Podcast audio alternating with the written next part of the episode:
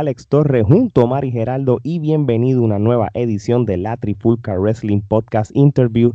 Y en este episodio de hoy, para mí personalmente y también para los muchachos, es súper especial porque por fin se nos dio una de las entrevistas que estábamos esperando en meses, tú sabes, este, esta persona viene directamente desde Chile, uno de los luchadores más reconocidos en lo que es la lucha libre chilena, eh, no dicho por nosotros, dicho por muchos de los que hemos entrevistado en los últimos meses este, bajo esta plataforma. Este, ya es catalogado uno de los más importantes en los últimos 10 o 15 años, así que es un placer para nosotros presentar a la leyenda viviente de la lucha libre chilena, el perfecto Bondi. Un aplauso. Bienvenido, perfecto. Gracias por aceptar nuestra entrevista. La presentación voy a pedir que me lo saquen, especialmente va por mandárselo a mi mamá. Mamá, míralo, mira cómo me presenta. Soy leyenda, ¿eh? Will Smith, vete al demonio, soy leyenda yo. Así mismo es. ¿Y qué leyenda? no, muchas gracias. Muchas gracias por la invitación, como les había dicho antes. Un saludo a toda la gente que esté mirando este podcast. Eh, lo dijiste tan bonito que no tengo, no podría repetirlo yo porque mi inglés es pésimo, pero un abrazo gigante a toda la gente que está viendo esto y ojalá que pasemos un ratito muy agradable.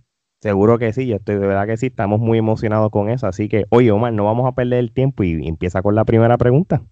Bueno, perfecto, Bondi. Cuéntanos a qué edad tú comenzaste a consumir lucha libre y qué fue lo que te cautivó o te llamó la atención de este deporte de las mil emociones. Mira, acá en, Chile estaban eh, los míticos titanes del ring, ¿ya? La lucha libre históricamente llegó a Chile a través, del, a través de la Primera Guerra Mundial, cuando a los puertos empezaron a llegar eh, refugiados. Y parte de los refugiados era la gente que se escapaba del, del, conflicto, llegaba acá y empezó como a enseñar de a poco, de tú a tú, empezó a crecer. Por eso eh, algunas de las cunas de los lugares donde empezaron la, como que la lucha antes de crecer fue como en los puertos para llegar a la capital a Santiago. Cuando llegaron a Santiago, el, hubo ah, con el régimen militar, la dictadura de eh, cortó todas las como, eh, convenciones grandes de gente, excepto lo que era el fútbol. Entonces, la lucha libre que se practicaba en el Terro Polygon durante mucho tiempo, este como realmente se cortó y tuvo un renacer en el año eh, en los años 80, la primera, la primera parte, 81, 82, televisión nacional. Entonces, yo siendo muy chico, miraba esos titanes del río. Ah, les conté un poco la historia, más o menos, para que cachen cómo llegó la lucha libre a Chile. Pero en particular, la pregunta que me estabas haciendo, el, cuando yo era muy chico miraba y consumía los titanes del ring. Pero en un momento determinado fue como que los titanes del ring se cortaron y no Desaparecieron. Claro, hasta que eh, con la llegada del cable acá y algunos programas envasados gringos que transmitía acá un tipo que se llama Mr. Chile, que es uno de los luchadores más conocidos de esta generación que se cortó, ¿está? Eh, que conducía un programa en, en, en, un canal acá chiquitito que se llama UCB. Y bueno, eso, satélite del deporte con el ESPN y dan ese tipo de luchas, ¿cachai? Los Boneric, los, los Bad Company, uh, un poquitito de, de, de, lucha libre como muy, muy, muy, muy antigua, que fue lo que empezó a llegar, que era muy distinto a lo que se veía acá. Acá la cuestión era claramente muy infantil, que ya, ya había habido una evolución distinta. Entonces, cuando del recuerdo que yo tenía de lo que a mí me gustaba la lucha libre y encontrarme como con la evolución en cuanto a concepto, en cuanto a personaje, en cuanto a esto, fue como aproximadamente cuando yo ya tenía, no sé, 18, 19 años. El, cuando yo dejo de, eh, de ¿cómo se llama? yo, estudié publicidad, el, soy técnico publicista en estricto rigor, y, y, me encuentro que cuando estaba buscando la práctica profesional, un aviso que decía se necesitan luchadores, fui patuamente al Teatro Poligán, me encontré con mi primer profe y de ahí empezó la historia conmigo propiamente tal. Pero, pero los inicios, claro, fueron los finales del ring y después fueron los programas envasados que llegaban de Estados Unidos. Sí, y, y, y, me acuerdo de que usted habló de que cuando empezó a ver la, el ESPN por el cable TV, usted mencionó de, de, algunas empresas que yo creo que era la US Championship Wrestling, que era donde estaban los Bonerics, yo creo. Sí, los Freebirds, eh, sí. los territorios, lo que eran los territorios. Sí, pero esa era la. Steve Simpson, está uno de mis luchadores favoritos que se llamaba eh, Hollywood, John Hollywood Tatum, ¿cachai? Eh, No, ahí, ahí también estaba Cactus, ya que estaba el Soul Taker, que después fue el, el ¿cuánto se llama? El padrino en WWE. Exacto. Father, exacto. Sí, Claro. esa, era, esa era la World Class Championship Wrestling. Esa era la- misma, la, esa la de, misma. la, de, la de Texas, la que eran eh, los Von Erichs. eh, bueno, el papá de Fritz Von Erich. Este era el booker, era el booker en esa, y entonces lo- los hijos eran la- las estrellas, y estaban los Freebirds, y estaban este, Mucho sí, sí. acá WCW al, porque lo transmitía el TNT, ¿cachai? Pero daban solamente los eventos y de repente nos encontramos en el USA con Raw. Antes de que fuera SmackDown, era Raw. Raw es War y partía Sí. todo. Y con, y- y con la actitud, cuando empezaron ya los personajes a no ser ni tan buenos ni tan malos y empezaron a aparecer los tipos con los que te encontré en la calle acá, era como, wow, wow, wow. Geraldo. Y por ahí va mi próxima pregunta. Este, eh, el Génesis básicamente fue los Titanes del Ring y entonces luego pues todo lo, eh, de Estados Unidos, pero más. Entonces eh, WWE pues lo, lo empieza lo empiezas a consumir ya cuando eh, eh, la, la- la era Attitude o, o antes o más o menos cuando exactamente comienzas a consumir el producto, digamos, de WWE y eh, WWF, exacto. Do- sí, WWF en ese momento. O sea, yo me acuerdo de haber visto al Undertaker, a Bret Hart. eh, eh, cuando veo por primera vez al Undertaker, yo pensaba que era el villano. Sí. Yo era el tipo que no se movía, que era como. Y de repente era como. Y estaba luchando contra Bret, y de repente era como. Puta, hay algo raro, me, me, me gusta más el villano que el, que el face. ¿Qué está pasando acá? ¿Qué, qué demonios? ¿Dónde están los brujos? Ah. y fue como, claro, empezaron a aparecer eh, luchadores como Goldust, Shawn Michaels, pero Shawn Michaels antes de DX, entonces to- todavía el Sí, chico sí. Reizo Ramón, para esa época, Reizo Ramón. antes que se fueran a WC, eh, Rezo Ramón, Diesel, Jake the Ah, Snake, y claro, Jake Snake Roberts, el, eh, Macho Man.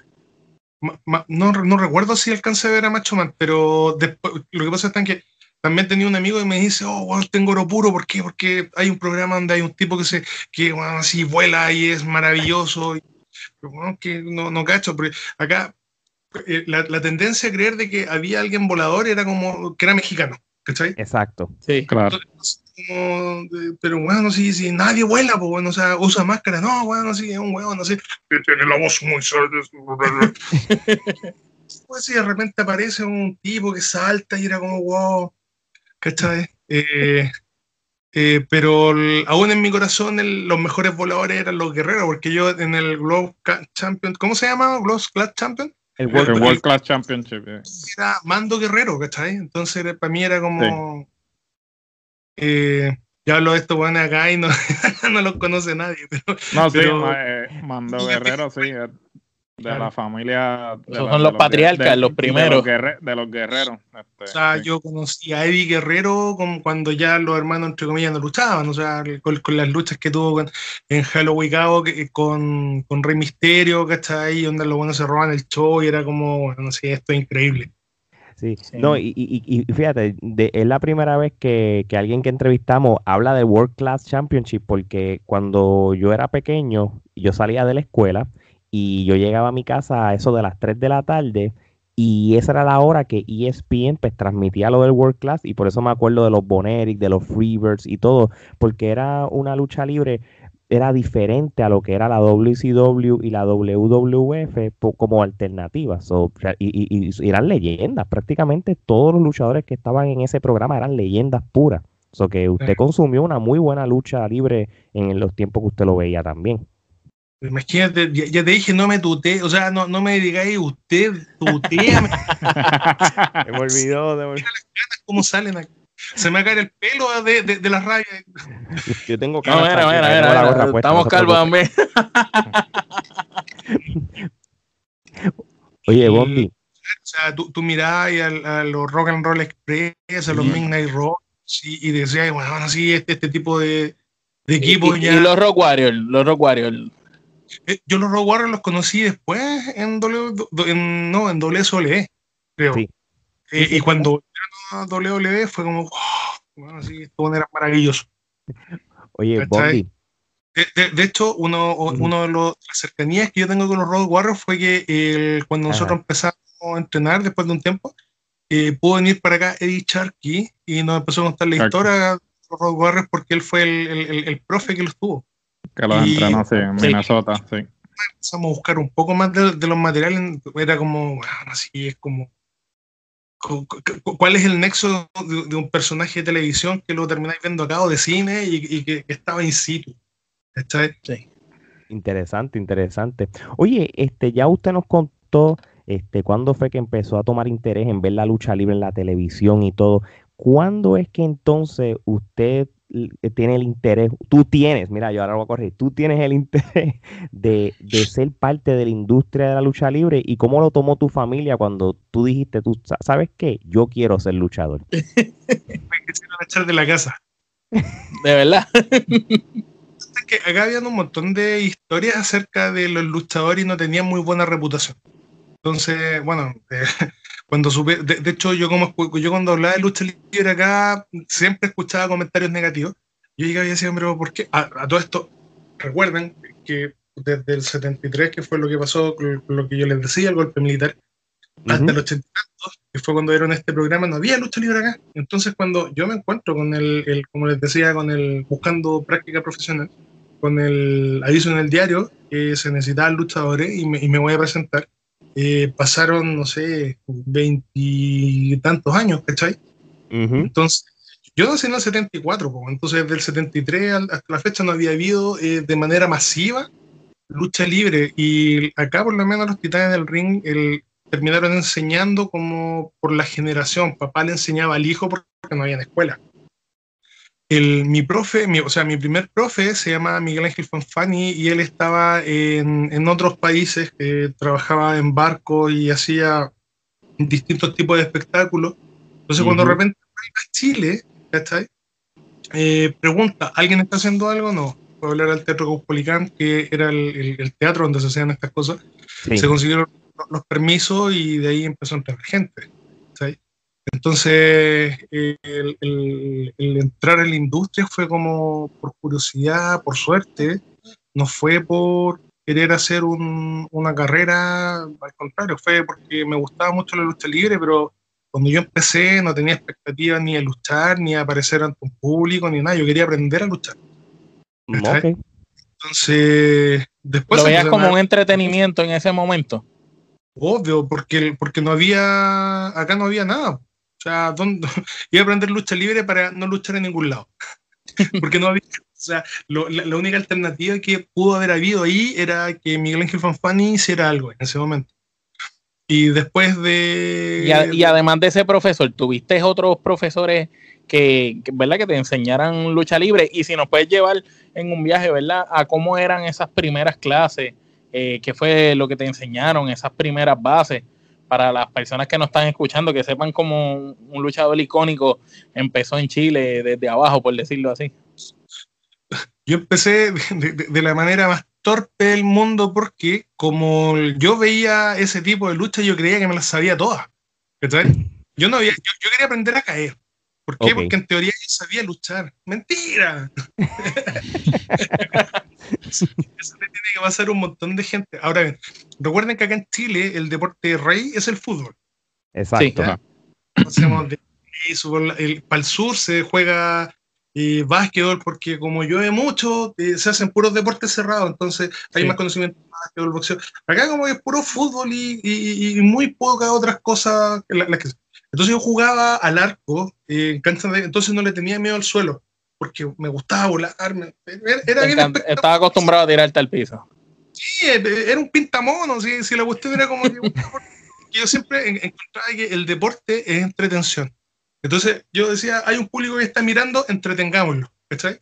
Y yo, bueno, así me creía de los supercampeones, volaba, mentiras, y nunca atajé mucho tampoco. pero Interesante, o sea que ya tú venías con esta cuestión de querer entretener a los fanáticos de, desde que estabas jugando estos deportes, mucho antes de la lucha libre siendo bien sincero, yo soy uno de los tipos más desgraciados. Cuando digo desgraciado, es que con poca gracia. Yo te quiero contar un chiste y te voy a reír de pena. Cortesía va a decir. Ojalá que se. Porque yo soy en serio, yo, no sé cantar, tengo estos dedos gordos que no, nunca aprendí a tocar un instrumento.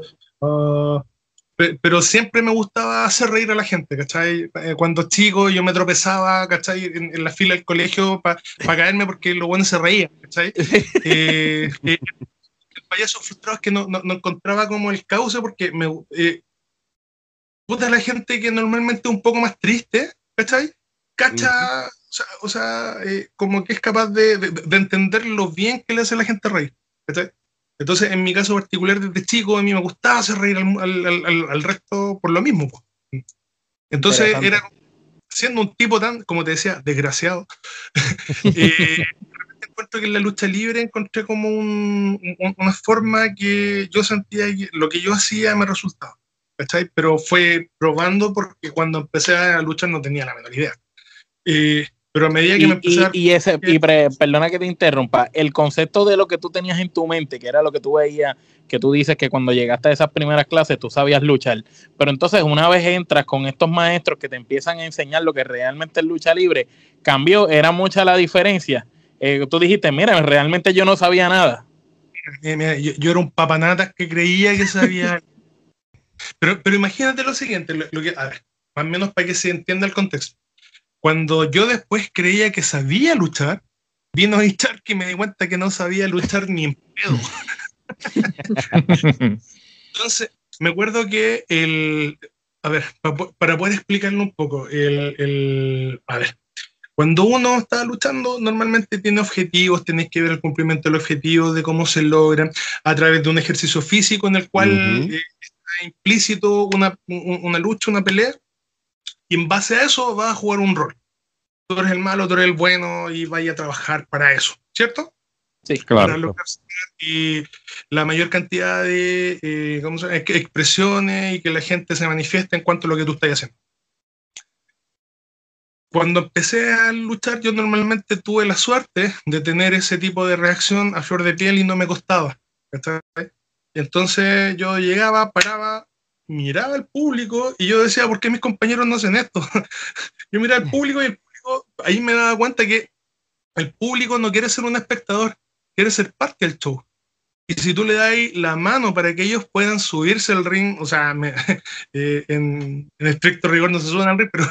pero sí, sí, no, no, te, entendemos, como que, como que ah, tú trabajas el público para que el público se sienta parte de, de la lucha. Entonces, cuando yo creía que más sabía todo, yo miraba, estudiaba luchadores, llaveteo, me, me encanta el llaveteo. la lucha aérea nunca me gustó porque yo decía, es espectacular, pero si lo que yo estoy haciendo en teoría es una pelea, yo jamás me voy a tirar afuera, para afuera del ring porque es estúpido. ¿En qué cabeza cae que alguien te va a esperar para recibir un, golpe de alguien que viene volando? Entonces, no y menos tú que eres grande. ¿tú sabes?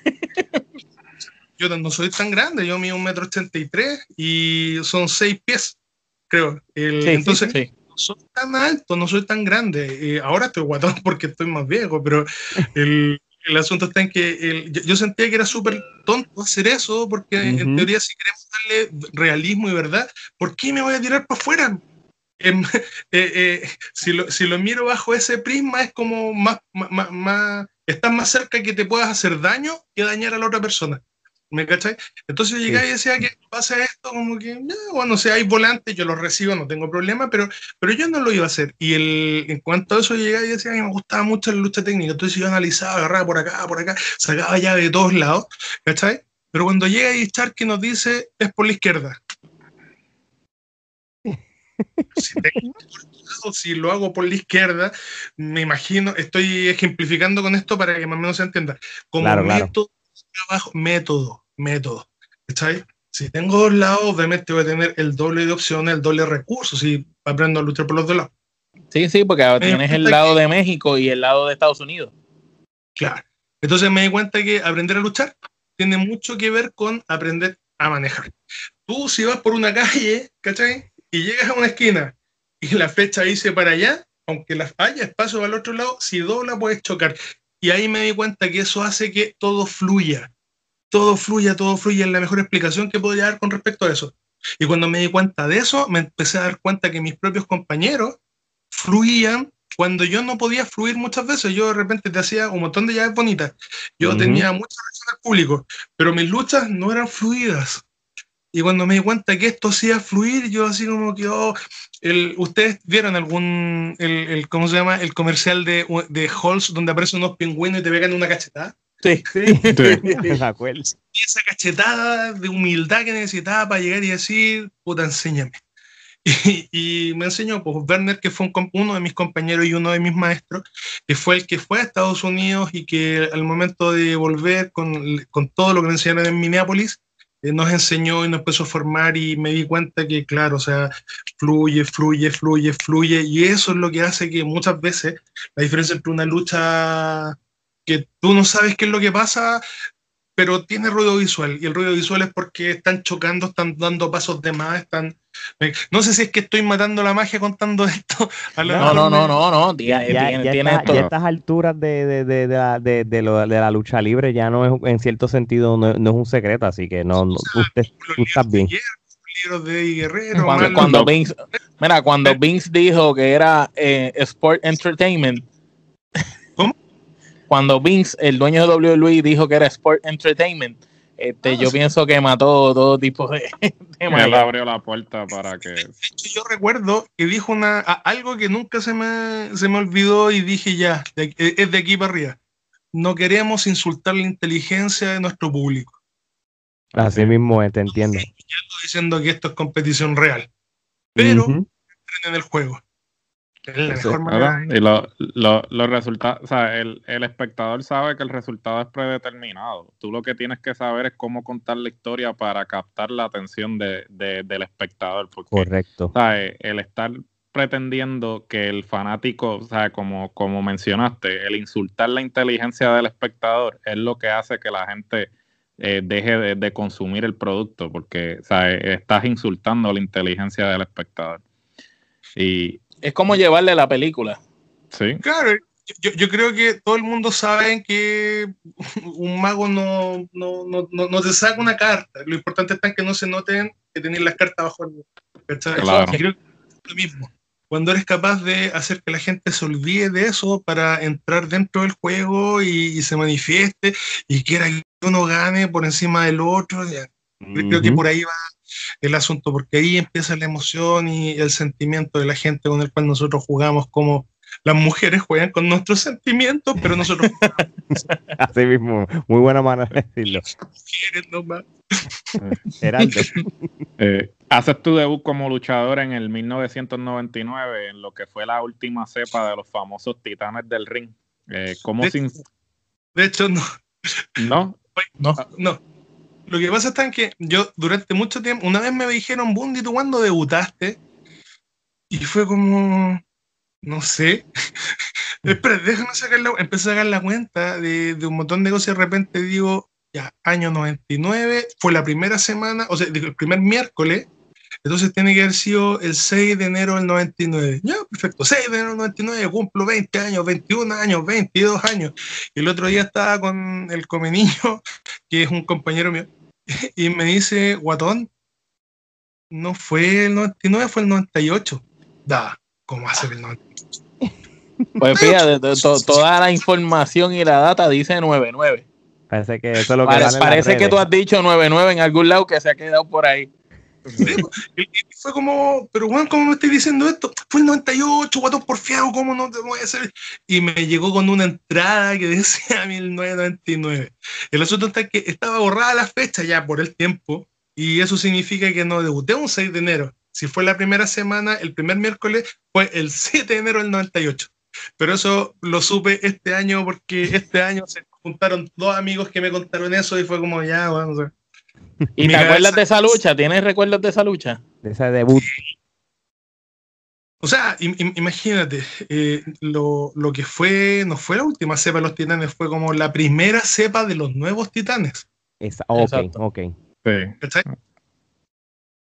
Como los titanes del ring en, en, estricto rigor terminaron en, en, el 80 y tanto para como el público masivo, todas las cosas que se armaron después con, en relación a los titanes del ring eran como puros intentos pequeños de papás con los hijos, como te decía, pequeñas agrupaciones cuando los llamaban para hacer cosas chicas, porque se dejó, entre comillas, el profesionalismo. Cuando hablo de profesionalismo, hablo del vivir de esta actividad, de las giras y todo. Sí. Entonces, el, cuando Miguel Ángel Fanfani parte con esto, el, el 98, eh, o sea, yo empecé a entrenar cuatro años antes, el 95. Ok. 95 fue más o menos cuando yo salí de, del, de, ¿cómo se llama? De, tres, disculpa, tres años antes, cuando, cuando yo entré a, a, entrenar. Y empecé a entrenar. Entonces yo estuve tres años entrenando antes de debutar y de hecho mi profe era un poco lunático y cada vez que le parecía algo mal era como, no, se corta todo, mandaba todo al demonio y después un par de meses nos llamaba, cabrón, y estamos de nuevo acá. Y era como, pero no era que se había acabado todo, no, vamos a hacerlo bien. Entonces, hubieron muchas veces donde nosotros tuvimos como fechas para poder empezar y nunca partíamos. Y, para esta ocasión era como, eh, ya, bueno, ¿en qué momento va a mandar todo el demonio? Prepárense, chiquillos, vamos a ver vacaciones. Y fue como que empezamos a llegar al día del, estreno y, llegó el estreno y estábamos ahí y era como, bueno, hay que debutar. Entonces, me toca con el escáner, me acuerdo, y nosotros eh, los dos éramos fans de la lucha libre americana y no hacíamos nada de lo que enseñaba el profe. Nada. Y el profe, como te decía, mostraba una forma muy distinta de hacer lucha. Y nosotros estábamos en el evento principal de los nuevos titanes del rey en, en, una eh, noche donde estuvo Mr. Chile, donde el Zorro y un montón de otros luchadores que habían sido íconos de los titanes del ring, el profe los tenía ahí, pero nosotros fuimos el main event, así que por eso tengo amigos que me dicen que Bundy nació grande. Porque ¿Y, es verdad. Sí, pues. ¿Y cómo, cómo, este, cómo tú te sentías este, habiendo, ¿verdad? Tú fuiste fanático, tú creciste viendo los titanes en el ring y después muchos años después poder estar ahí y, eh, debutar en, esa, eh, con esa gente, con ese legado tan grande, ¿verdad? De los titanes en el ring, porque eh, me imagino que tenías que estar nervioso, porque no era lo mismo tú verlo en la televisión que tú decir, contra, estoy aquí yo ahora con esta gente. Lo que pasa es que como yo entrené durante tres años en el lugar, yo no, no, no, es que me haya encontrado con ellos, yo los conocí durante esos tres años. En el training, ok, interesante. No tenía el, el, el, nervio de estar de, de fan. no lo tenía, no lo tenía. No, de, de, hecho, ese día yo estaba muy nervioso, ¿ya? Pero estaba muy nervioso porque, una, en mi casa no sabían que yo iba a luchar. ¿Sabes? De, hecho, aquí tenía un montón de cómplices cerca de acá de la casa, donde yo llegaba, pasaba a dejar mi traje, como yo ocupaba una máscara, me pintaba los ojos por dentro y me sacaban todo el maquillaje y las cosas y los magullones antes de llegar acá. Ay, Dios mío. un montón de vecinos cómplices acá. Y el, entonces yo estaba más nervioso como de eso y de que como anteriormente eh, siempre se suspendían las cosas y ahora no suspendía, estaba súper... Eh, incrédulo que fuera a pasar. De repente fue como, ya estamos acá, está, llegando la gente y era como, ya, ¿qué vamos ya no Hay vuelta atrás, ya no hay vuelta atrás. Ahí. Y fue, fue súper bonito porque, a ver, me acuerdo que el escáner me decía, no, hay que salir a darlo todo. Y yo soy un tipo sumamente tranquilo. De hecho, yo soy muy tímido. Hay mucha gente que no cree que yo sea tan tímido, pero yo soy muy tímido. Y me recuerdo que era como, ya, bueno, salís tú primero, lo vamos a hacer así, así, así, ya, perfecto. Entonces, después Scanner me decía que cuando salí yo, como salí con toda la energía, abrí la, la, la, cortina, salí y todo mundo decía, ese no es mi Andresito, no es mi Andresito, ¿por qué está así? ¿Quién es? Eh, y fue súper loco porque el, yo no estaba en la cartelera, solamente decía la bestia magnífica. Ese fue mi primer nombre. Y de hecho, la historia era que yo venía de Colombia. Yo me había desfigurado la cara y venía a ganar el campeonato para venderlo y hacerme una cirugía estética. Esa fue mi primera historia como luchador. Diablo, pero qué historia más bruta, hermano. E-, esa historia la deberían de usar todavía en las empresas, está buena. Pero ¿para qué? Así, viene de Colombia con ustedes la bestia magnífica. Y bestia magnífica es el nombre de un de, una, de, un personaje de una película mexicana, me parece, de los años 50. Yo no tengo idea si es que existió la bestia magnífica como luchador, como el santo, pero en esas películas... Claro, las películas de la época de oro de México, sí. La cuestión es que yo llego, aparezco y fue como que... y, el, imagínate, como 11 luchas en el primer show, así un día de miércoles, yo salí a luchar como a las 11 de la noche. Sí, sí, sí, que ya... y la gente tenía que ir a trabajar. Entonces, de hecho, empecé a luchar con menos gente porque empezó a irse gente. Pues, eh, mucha gente que no me vio en ese primer show porque, una, no aparecía. Y como el escáner era uno de los pocos personajes que eran como relativamente eh, cercanos a la gente, que era como un metalero con, con, con pintura en la cara, eh, llegó mucha gente esperando ver escáner, ¿cachai? Entonces, escáner, escáner. Y, cuando dicen, viene Colombia, la bestia magnífica, y dije, oh, soy el gel, maravilloso. soy el malo. Pero cuando salgo con, esa actitud, casi, yo siempre fui fan de Vader y después cuando vi un video, un video que después nunca me encontré, me moví de Vader, ¿cachai? El momento de ingresar al escenario. Entonces, escáner, la bestia, uh, bestia, bestia, bestia. ¿Qué pasó acá si no he hecho nada? Solamente salí y bueno, empezamos a luchar eh, cuando terminaba la lucha, yo le gano a Scanner en, en, en esa lucha. Eh, y antes de irnos, eh, quedó la. ¿Puedo decir un, un, un chilenismo? ¿Puedo decir un chilenismo? Seguro que sí. claro, claro. Yo la cagaba, weón, porque cuando me, me, me, voy, se para el escáner, me ataca y nos agarramos a y, y, y, nos vamos a combo así a piña, ¿cachai? No sé cómo le dicen. sí, sí, sí. sí, sí. Traspasando la cortina. Entonces, en el momento en que el escáner se para y me pega y nos empezamos a borrar de nuevo, la gente que ya estaba agarrando sus cosas porque era muy tarde, tiró las cosas y se perdieron celulares, se perdieron carpetas, se perdieron cosas que cayeron entre medio de. Entonces, tengo muy bonito recuerdo de esa, de esa primera lucha y de hecho eh, fue algo que no había pasado eh, durante todo el, el, show. ¿Me cacháis? O sea, como que había habido porque era como la vuelta de la lucha, pero mucha gente no había visto lucha quizás en cuánto tiempo. Cuando nosotros luchamos, la gente se sintió muy identificado porque en ese tiempo ya se veía el USA acá, ya se veía el robo, entonces e, e, era, algo mucho más cercano, ¿cachai? Sí, o sea, era, más realista esto Kane fue Undertaker con Kane, ¿cachai? Entonces, y era como, no, estáis locos, weón, no.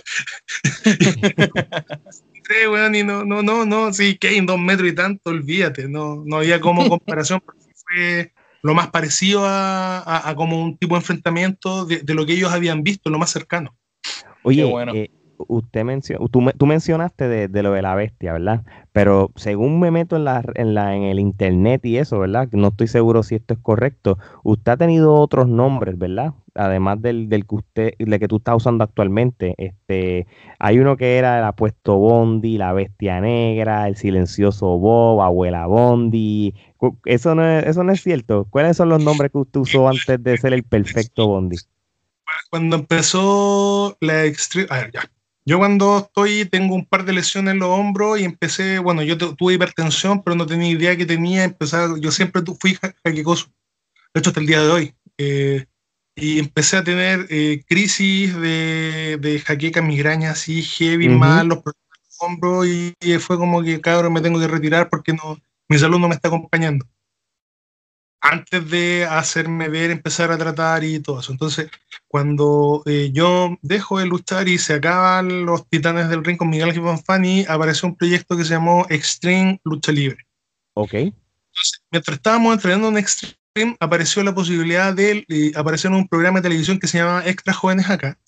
Y nosotros no queríamos ocupar los, como los nombres que iban a hacer para que no perdieran la seriedad que nosotros queríamos darle porque era un programa juvenil, que eran como alianzas de colegio, que si ganaban, al final iban a tener un premio para el colegio y correspondiera, el colegio, la escuela.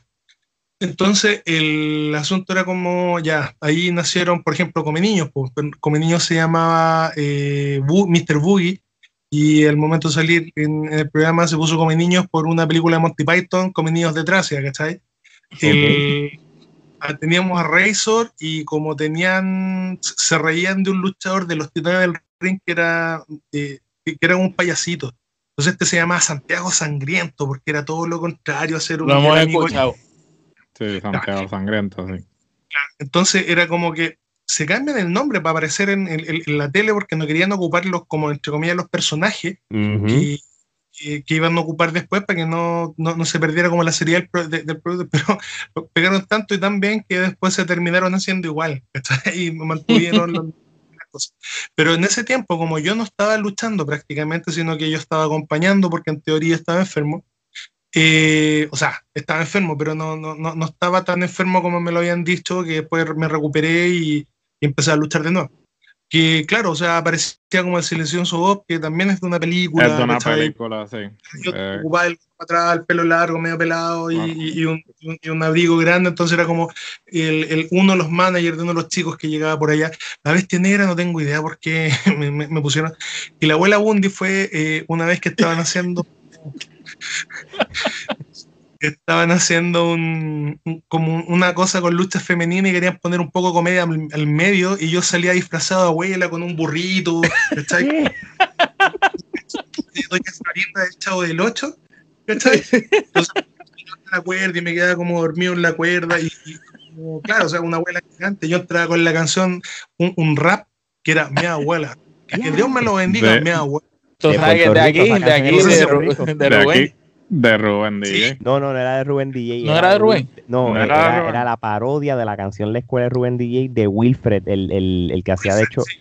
El de Cholón, el de Cholón. sí, ah, pero era inspirada, era inspirada en mi escuela de, de Rubén, de Rubén DJ, pero Wilfred, Wilfred este la, la, hizo comedia y se pegó.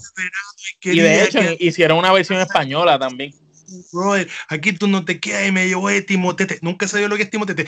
A casa de mi abuela. Ay, qué dolor. Pobre vacaciones, lo que me hizo mi hermano que bajaba de pantalones después mi abuela. Yo creo que esa es la versión española. Porque hicieron una versión española también. Entonces e, e, era como una e, era una parodia, pues, ¿cachai? Y yo aparecía luchando acá y bueno, obviamente después me sacaba todo y, terminaba siendo nuevamente como el Bundy que la gente conocía. wow una, transición, una transición brutal de muchos nombres interesantes. y, entonces, eh, sacando el, de la abuela, eh, la vestimenta y el estilo era más o menos el mismo en los demás nombres. lo que pasa es que, mira, cuando yo partí, eh, mi profe quería que yo fuera una especie de Kane, una especie de tipo que no cae, que no le... Porque claro, acá por, por, la estatura y el promedio yo era uno de los tipos más altos, midiendo un metro ochenta y tres. Exacto. Entonces, eh, yo decía, pero profe, esos buenos de allá miden dos metros, sí, sí. un metro ochenta. Claro, pero acá era como el, el que ocupaba ese espacio. igual que en Puerto Rico, en Puerto Rico uno de seis pies ah, es grande. por ejemplo, entonces, después me pasó que, bueno, como yo me saqué los hombros, ambos, los, dos, por ejemplo, no puedo hacer un trabajo eh, físico acá arriba porque se me caen los brazos. Entonces, em, empecé como a engordar más que otra cosa. Antes yo luchaba un poco más ágil, más atlético y hoy día empecé como a engordar. Eh, no, no, no, engordé porque se me cayeron los brazos, engordé porque soy un chancho de mierda que me gusta comer.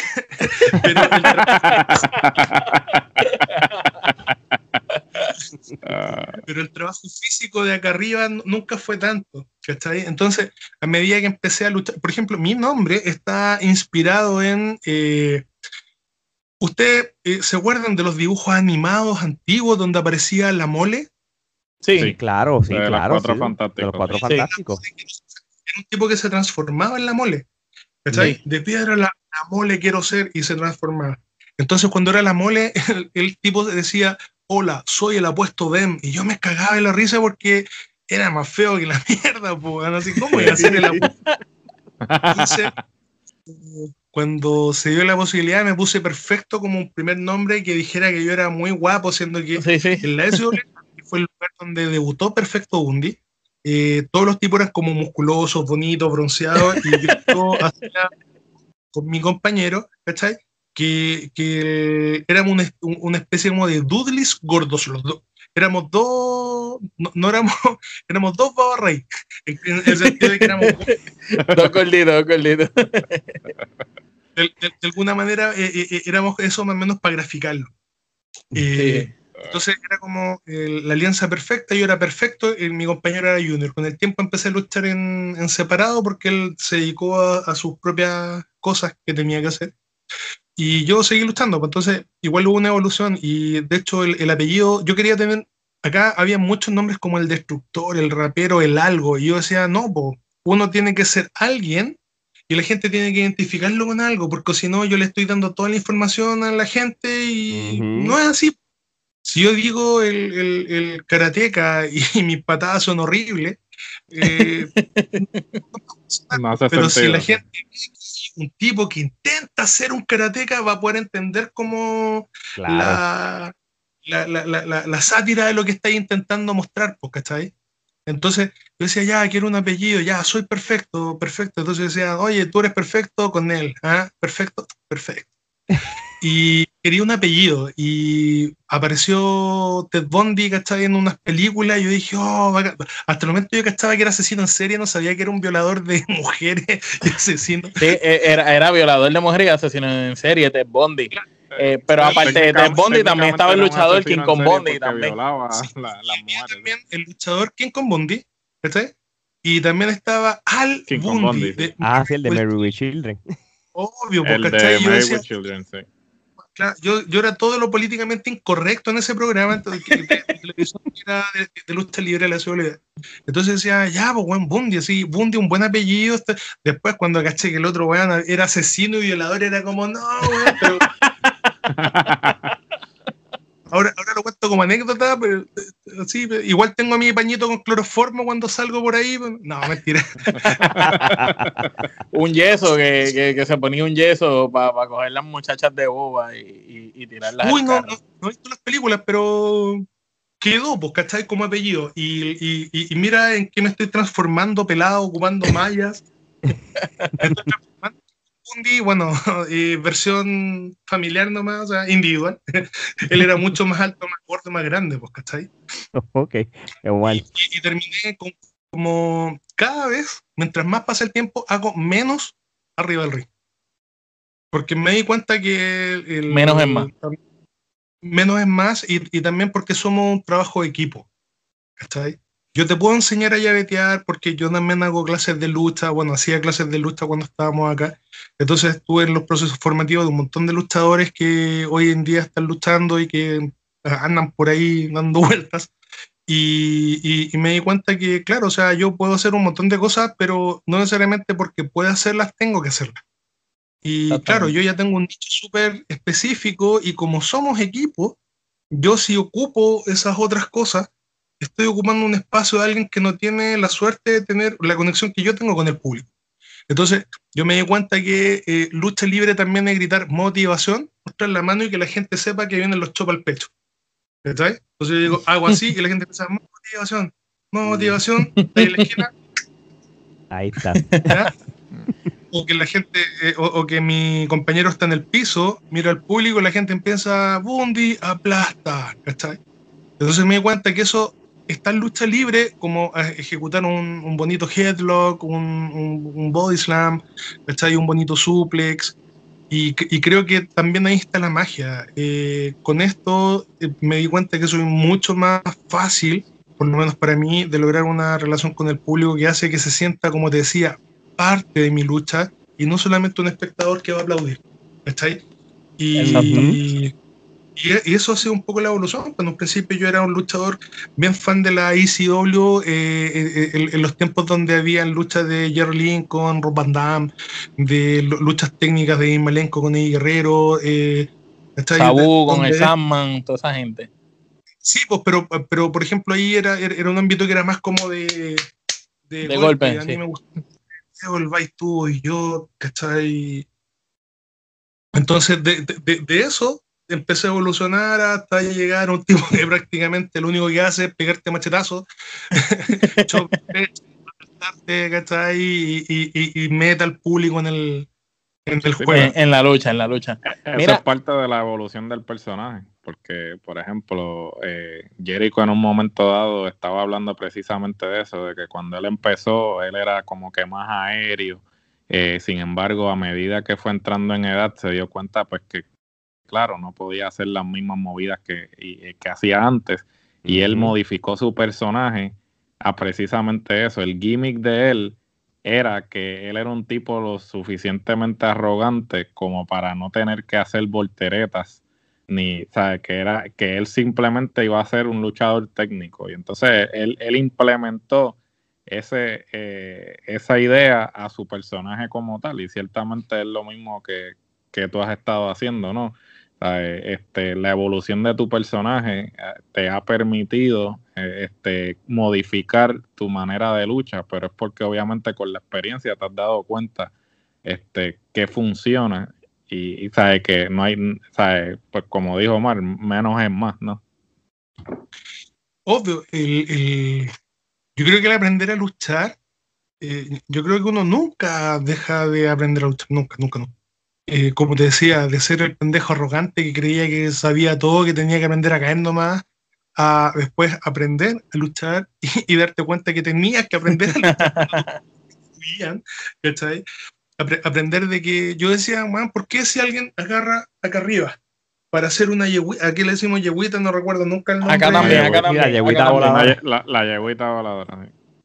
Ah, y si vas a hacer una yeguita voladora, ¿por qué no caes sentado y le haces una paralizadora, una stoner? Exacto. Es, tonto hacerle la yeguita si es que puedes acabar la llave antes, ¿cachai? Seguro. que, vamos a decir, la stoner al principio te cagando toda la lucha y no tenías posibilidades de, como cuando haces, eh, no sé, eh, chain wrestling y, y, tienes que empezar a, a, hacer llave contra llave. ¿Qué pasa cuando entrando, bueno, cerraste la llave y tu compañero no se puede mover? Cagaste la lucha, ¿me cachai? Entonces, hay un montón de cosas que con el tiempo empezáis a ver y, y, y, y, lograr entender de que como esto es un, eh, un trabajo de equipo mancomunado entre el árbitro, tu compañero, el resto de la trupe que está allá adentro y un público que te está mirando, ¿cachai? Tenés que saber que tú si vas a ocupar estos elementos, tenés que dejarle el resto de los elementos a los compañeros para que también tengan la posibilidad de comunicarse con un público, si es que no el público va a consumir todo en tu pura lucha. Y eso es súper egoísta, es muy egoísta de, tu parte y aprender de que, el, de que tus compañeros, y cuando estás enseñando, la gente entienda de que no porque puedes hacer cosas, eh, tienes que hacerlas. Eh, una de las cosas más bonitas también porque la gente lo entiende, los, los, los carros con los que estáis entrenando. Y después por eso te das cuenta que los chus salen redondos. Los, los, los redondos eh, salen de la gente buena. Por eso es que en la lucha libre normalmente no, una mala persona no le va a ir bien. Porque una mala persona normalmente va a querer llevarse la gloria a él. Y la lucha libre normalmente, para que funcione, tiene que funcionar el grupo. Exacto, el conjunto, es un conjunto. Eh, en serio, yo, eh, mira, he tenido, puta acá, uh, ¿cómo lo puedo decir? he tenido compañeros que son reales sacos de wea. puñetas, sacos de wea. Ponle la traducción que quieras, papanatas, con lo que ustedes. Lo que ustedes sí, eh, pero, pero siempre el momento de luchar y hacer lo que hay, siempre saben que tienen que hacer lo que tienen que hacer y no lo que ellos quieren hacer. Y ahí empezás a ver las distintas diferencias entre los buenos y los malos luchadores. Al final. Aquí pasa, aquí pasa mucho en Puerto Rico también. El que tiene que brillar, ahí? O mal. Mira, eh, tú fuiste parte de Revolución Lucha Libre. Y si fue así, estuviste en el evento Guerra de Titanes. ¿Qué nos puedes hablar de, ese evento? pero sinceramente mi memoria es pésima porque fue hace mucho tiempo atrás. Estuve en una temporada completa, creo que fue como un año, creo, si mal no recuerdo, y creo que fue en la época de Guerra de Titanes, pero no recuerdo muy bien. Yo, mi, mi primer show de, con Revolución fue cuando vino Rikichi, pero no luché. Ahí fue cuando recién me había incorporado. Y después mi segundo creo que fue cuando empezó el Caupolicán y yo entré a luchar a guerrilla, para luchar con los chiquillos más nuevos. Ok. Gerardo. Haces tu debut en Explosión Nacional eh, con una lucha por la puerta ancha, ¿no? Porque tuviste una victoria ante Mr. Boogie y Vortex. ¿Cómo te sentiste en ese momento y qué otros combates memorables tuviste en esa empresa? Y esto es corroborando los datos, ¿no? Porque a lo mejor este Sí, no, no, no fue así. No ah, fue así. Ah, pues entonces, pues. pues, pues eh, eh, eh, una cosa que tenemos que hacer es actualizar esa biografía luego, de, luego de esta entrevista. Lo que, te explico, lo que pasa está en que la Explosión Nacional de Lucha hizo una convención nacional de lucha. Ok. ¿Ya? Y dentro de la Convención Nacional de Lucha, eh, ellos nos invitaron a participar a Vortex, a Come Niños y, o sea, eh, Psycho Kid, que e- era Come Niños, ¿cachai? En, ¿Cómo se llama? Para poder cerrar la Vortex, convención. Mr. Boogie es el que decía. Claro, Mr. Mr. Boogie, lo que pasa es que querían que fuera la, la, la, la lucha de cierre de la SWA, y el SWA era el Mr. Boogie, que en la SWA se llama Psycho Kid, Ok. eh, Perfecto Bundy y Vortex. ¿cachai? En, en, en esa lucha, el- nosotros luchamos un día sábado y el día domingo luchaba Super Crazy, Roderick Strong, eh, y no recuerdo cuál eran. el- no, creo que eran ellos dos como invitados internacionales. Wow. El- y fue, fue un evento re bonito ese porque también está dentro de la anécdota llegar y decir que eh, bueno, nos dicen, oye, eh, queremos que ustedes cierren. Y la Convención Nacional de Lucha, la gracia era, que tenía era que iba a tener invitados de todos lados y la SWA había sido hace hartos años atrás, no recuerdo cuándo. Pero por ejemplo, si la SWA fue el 2002, esto fue, no sé, el 2010, algo así, ¿cachai? Entonces era como, cada grupo va a tener un representante que va, iba a luchar entonces iban a tener un público asegurado. Nosotros éramos SWA, bueno, es que no nos veíamos y que la gente quizás ni se iba a acordar, según nosotros. Y cuando empezó la lucha, yo salgo de atrás y yo la cagaba y fue como, bueno, ¿por qué se acuerdan de nosotros? Y claro, pues, o sea, fue bien, bien, bonito en ese sentido porque como que funcionó todo nuevamente. ¿Cachai? De hecho, uno de las... Yo normalmente eh, no, nunca pesco lo que son los reviews que hacen los fans porque siento que tomarlos en serio hace que, eh, no, no porque un fan no pueda dar un review, no pueda dar su opinión, eh, siento que tomarlo en serio significa que estás tomándolo en serio como un solo, una sola persona que te está diciendo lo que vio. Y tú tienes que ser lo suficientemente autocrítico para confiar en tus compañeros y todo, para saber para qué lado tiene que ir la pelota, ¿cachai? Eh, Exacto. la- el, el análisis de un fan no tiene todos los elementos que tú sí tienes al momento de saber. Entonces, normalmente no pesco lo- lo- los, ¿cómo se llaman? Los, los reviews. Y un, un amigo me dice, oye, ¿viste el review del Nico? No, no, no. Oye, bueno, velo, por favor, velo. Y yo así como, no, pero ¿por qué quieres que lo vea? No, no pero velo, velo, mira, mira, está bien bonito. Y cuando empiezo a leer, eh, puta, le po- e- ese gol le ponía nota a las luchas, como, no sé, creo, creo que hay un periodista por ahí que le ponía nota a las luchas, entonces este Dave también le Meltzer, Meltzer lo hace y, y nosotros, nosotros damos, eh, en Puerto Rico hay una fruta que se llama quenepa y nosotros le damos quenepa a las luchas cuando son eventos de New Japan, WWE, nosotros ponemos esta lucha de cinco quenepas haciéndola mejor o cero Bueno. quenepa haciéndolo peor. Bueno, la cuestión está en que la- a todas las luchas de la, de, de la convención le puso, porque creo, creo que la lucha que más eh, había tenido ah, había sido eh, una como con 3,5 Kenepas. ¿cachai? Y de repente, no- cuando empiezo a leer el review, nosotros teníamos 5, pues, bueno, o sea, 5 estrellas, 5 Kenepas, ¿ah? la nota máxima. Y decía, "Weón, ¿qué, qué- qué cosa vio? Está loco. Y cuando empiezo a leer, él, claro, o sea, él, él empieza a describir eh, de manera súper personal que había tenido, puta, esta semana fue una semana de mierda, me pasó esto, me pateó mi polola, perdí la pega, se quemó mi casa, se murió mi perro, rompí mi auto. Así había sido una semana horrible. Sí, para sí, él. un, un via crucis. Así como, de- de- de- como el, el, el de A. Arnold Eugene que se pasía- pasaba cayendo, ya, se, se había caído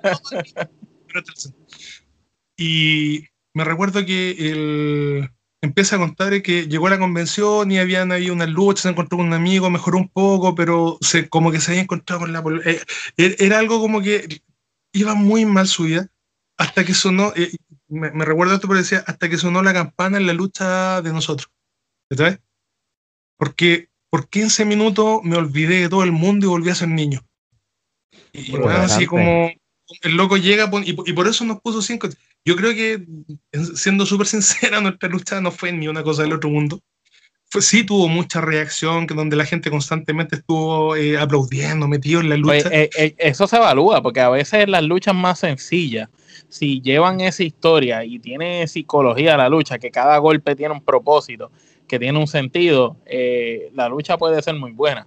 A nosotros cuando evaluamos las luchas, no, no solo nos dejamos llevar porque la lucha es excelente y tenga 20.000 marometas, sino también nos dejamos llevar más por, por el sentido que tenga la lucha, la historia, porque los golpes tengan un propósito, porque tú sabes que hoy en día estos muchachos de, eh, de ahora luchan muy bien, quizás son mucho más ágil que luchadores de antes, pero encima de ring a veces no, no continúan una secuencia. Eh, de la psicología de la lucha. Si te estaban atacando un brazo, no continúan haciéndote llaves en el brazo. Te dieron en un brazo, después empiezan a darte una pierna, después en el otro brazo y, no continúan una secuencia como se hacía antes, que era lo que tenía más lógica. Sí, y, por sobre todo, por lo menos para mí, el principal barómetro es, de qué manera lograste hacer reaccionar a la gente para que se exprese y, que haya una emoción que, al final te diga que tu pega valió la pena, pues, ¿cachai? Eh, yo creo que hoy día todos los buenos ven a Will Allspray girar, hacer 20.000 cosas, y claro, es un super atleta, pero eso para mí es otro, es otro deporte. ¿Cachai? El circuito anda a saber tú, que, pero es otra cosa, porque eh, para mí la lucha libre eh, tiene mucho que ver con que, con que de qué manera logras a través del deporte generar una emoción. ¿Cachai? Una emoción que hace que, que, sea como un hooligan, como las barras de fútbol que hacen que tú te olvides, te enseguezca y piensas que todo el resto no... Ya, eso tiene que generar la lucha y, y, ahora solamente, lo que yo te decía, hoy día solamente la gente está admirando al luchador porque es muy bueno, pero no está siendo parte del show. Eso es Bueno, pero para, terminar de contarte un poco la historia, y, eso fue la Convención Nacional de Lucha. Eh, pero llegaste a ganar esa lucha. Sí, la gané yo. Ah, pues, por lo menos saliste por la puerta ancha y tuviste un review, como decimos acá nosotros, de cinco quenepas, muchachos. ¿Qué, más? ¿Qué más que eso? Fue que después hubo un carrete, se llama como una fiesta en la casa de uno de los chicos, Límite. Y cuando estábamos hemos escuchado de Límite. Strong y yo le cociné a Roderick Strong un, uh. Oh. No tengo, creo que ni siquiera se acuerda de mí, pero. pero al tipo que ya está en NXT. Y bueno, ahí no, no, éramos parte de Explosión Nacional de Lucha para nada. De hecho, el, yo después de eso el, pasó lo del Extreme, eh, Extreme Club.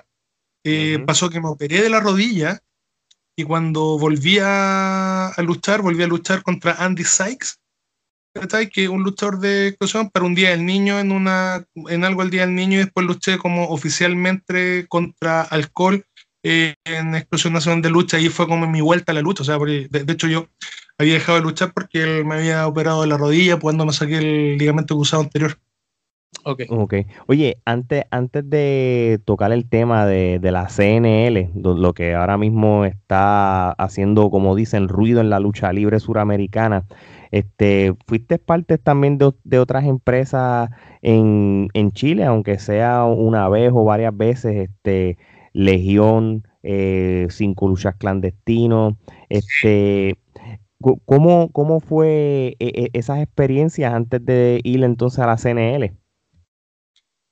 Cuando a mí normalmente me invitaban a distintos lados, de hecho, por ejemplo, cuando llegué a Revolución Lucha Libre, eh, también, pues nosotros habíamos dejado de luchar en, los proyectos que teníamos propios, nos invitaron y fuimos parte, pero claro, o sea, también tiene que ver con, la visión que ellos tienen de la lucha, que no siempre te sientes cómodo con eso, puta, re bueno los cabros, re, simpáticos, buena onda pero si no tenés la, sintonía, sabes que vas a ser un buen compañero, pero no te sientes parte de. Entonces, eh, estoy súper agradecido de las invitaciones que nos hicieron en Revolución y de hecho estuve prácticamente un año ya, pero claro, después empezaron invitaciones y, yo pedía no ser parte de también por lo mismo. por ejemplo, en Legión, eh, además apareció eh, que cuando yo participé en Masterchef, como que me hice un poco más conocido y, la lucha libre se hizo un poco más conocida también porque había un luchador que cocinaba en la tele. ¿cachai? Entonces me empezaron a invitar también, me imagino yo como eh, marketing, porque yo había salido en la tele cuando la tele está luchando con nosotros. ¿Nunca te pidieron que saliera con ropa como de chef o algo, con otro personaje? No, porque siempre yo era el guatón de los completos, entonces no sé, me pasaban completo y yo me hacía la, la vuelta del Undertaker cuando salía, me pasaban un completo el brazo. Mira, el completo, el completo un hot dog. es que también eh, yo llegué como luchador al programa, entonces no, no podía como después volver como cocinero a luchar. ¿Cachai? Sí, sí, sí. y, nunca eh, como que vendí que yo era cocinero, siempre, de hecho, lo, he dicho un montón de veces. Yo soy un luchador que tuvo la suerte de luchar a la de, de hecho, llegué a la tele a cocinar debido a la lucha. Mira para allá, según se, se llevaron de la mano. Lo que pasa es que yo empecé a luchar en CNL con eh, un compañero que es actor que ahora está luchando en Estados Unidos que se llama Ariel Levy. Seguro que sí, sabemos, quién es. Saludos a Ariel, que, ahora mismo aquí en, estaba luchando también. Claro, luchó en All Elite Wrestling en Dark. Y en Coastal Championship ganó un campeonato en pareja. Hace sí, pues le ganó a Carlito y a Primo. A sí, a Carlito y al hermano, que es primo. Allá afuera le dicen primo, pero acá lo conocemos como Eddie, el hermano de Carlito. de, de Carlitos Brothers. sí, sí, los Colón, los Colón, los Colón Brothers. Son, eh, esos son los hijos de Carlos Colón, eh, una leyenda acá de Puerto Rico. Sí, Carlos Colón es conocido en todos lados por rey. Mm. acá yo conozco, o sea, nunca lo he visto luchar, pero sí conozco las la historias de, de, Puerto Rico. Muy bien, muy bien. Gerardo. Y, y, cuando cuando me tocó luchar con él, él estaba empezando y en, el canal le preguntaron si había un luchador que cocinara. Y, él me llamó a mí, pues, o sea, yo cuando me operé de la rodilla, normalmente puta, subía fotos de la comida, ¿cachai? Y, y, era gracioso porque subía fotos de comida y, tenía compañeros que me decían, oye, weón, yo estoy a dieta y tú eres súper maricón, ¿por qué estás mandando esto la comida? Bueno, La cuestión está que como me, me, agarraban a putear por las, por las fotos que subía, yo de repente bajaba fotos de Google, de internet, y decía, oye, ya me comí. No, weón, mira lo que estoy haciendo. Y yo me cagaba de la risa también. Entonces, de la gente, muchos pensaban que yo todos los días cocinaba y que yo era rico, porque imagínate comer faisán trufado todos los días. No, mentira. Eh, era como, ¿de dónde salió? Entonces él pensaba que también lo mismo, me hizo, oye, me, me pidieron un luchador que cocinar y yo te quiero recomendar a ti. ¿Pero para qué, Masterchef? ¿Estáis loco, weón? ¿Qué voy a hacer yo en un programa de cocina? Además está el antecedente que a un reality había ido un chico que hacía lucha libre y pasó sin pena ni gloria, pues, o sea, el gomero que estaba atrás tuvo más, más la, la planta interior era más reconocible él, ¿cachai? Entonces decía, loco, yo soy una persona que en ese tiempo ya llevaba como 13, 14 años de lucha, aprox. Entonces era como, eh, disculpa, llevaba 18 años de lucha porque fue hace como 3 años. Eh, eh, eras una leyenda ya, tú sabes. y, pero dentro sería bien interesante eh, porque si nadie sabía que tú cocinabas, este, como de los fanáticos, verle el programa de Masterchef y de momento decir, contra, mira, este es el luchador que lleva toda la vida, que yo siempre he visto y ahora es cocinero, tú sabes. Pero, básicamente terminó haciendo eso, pues, o sea, de repente llega y me dice, mira, Guatón, tú siempre me has dicho que harías cualquier cosa por la lucha libre, por la promoción de la lucha libre en Chile. ¿Y qué mejor promoción que haya un luchador cocinando en televisión abierta? Mejor que eso, un luchador luchando, pues. No, pues,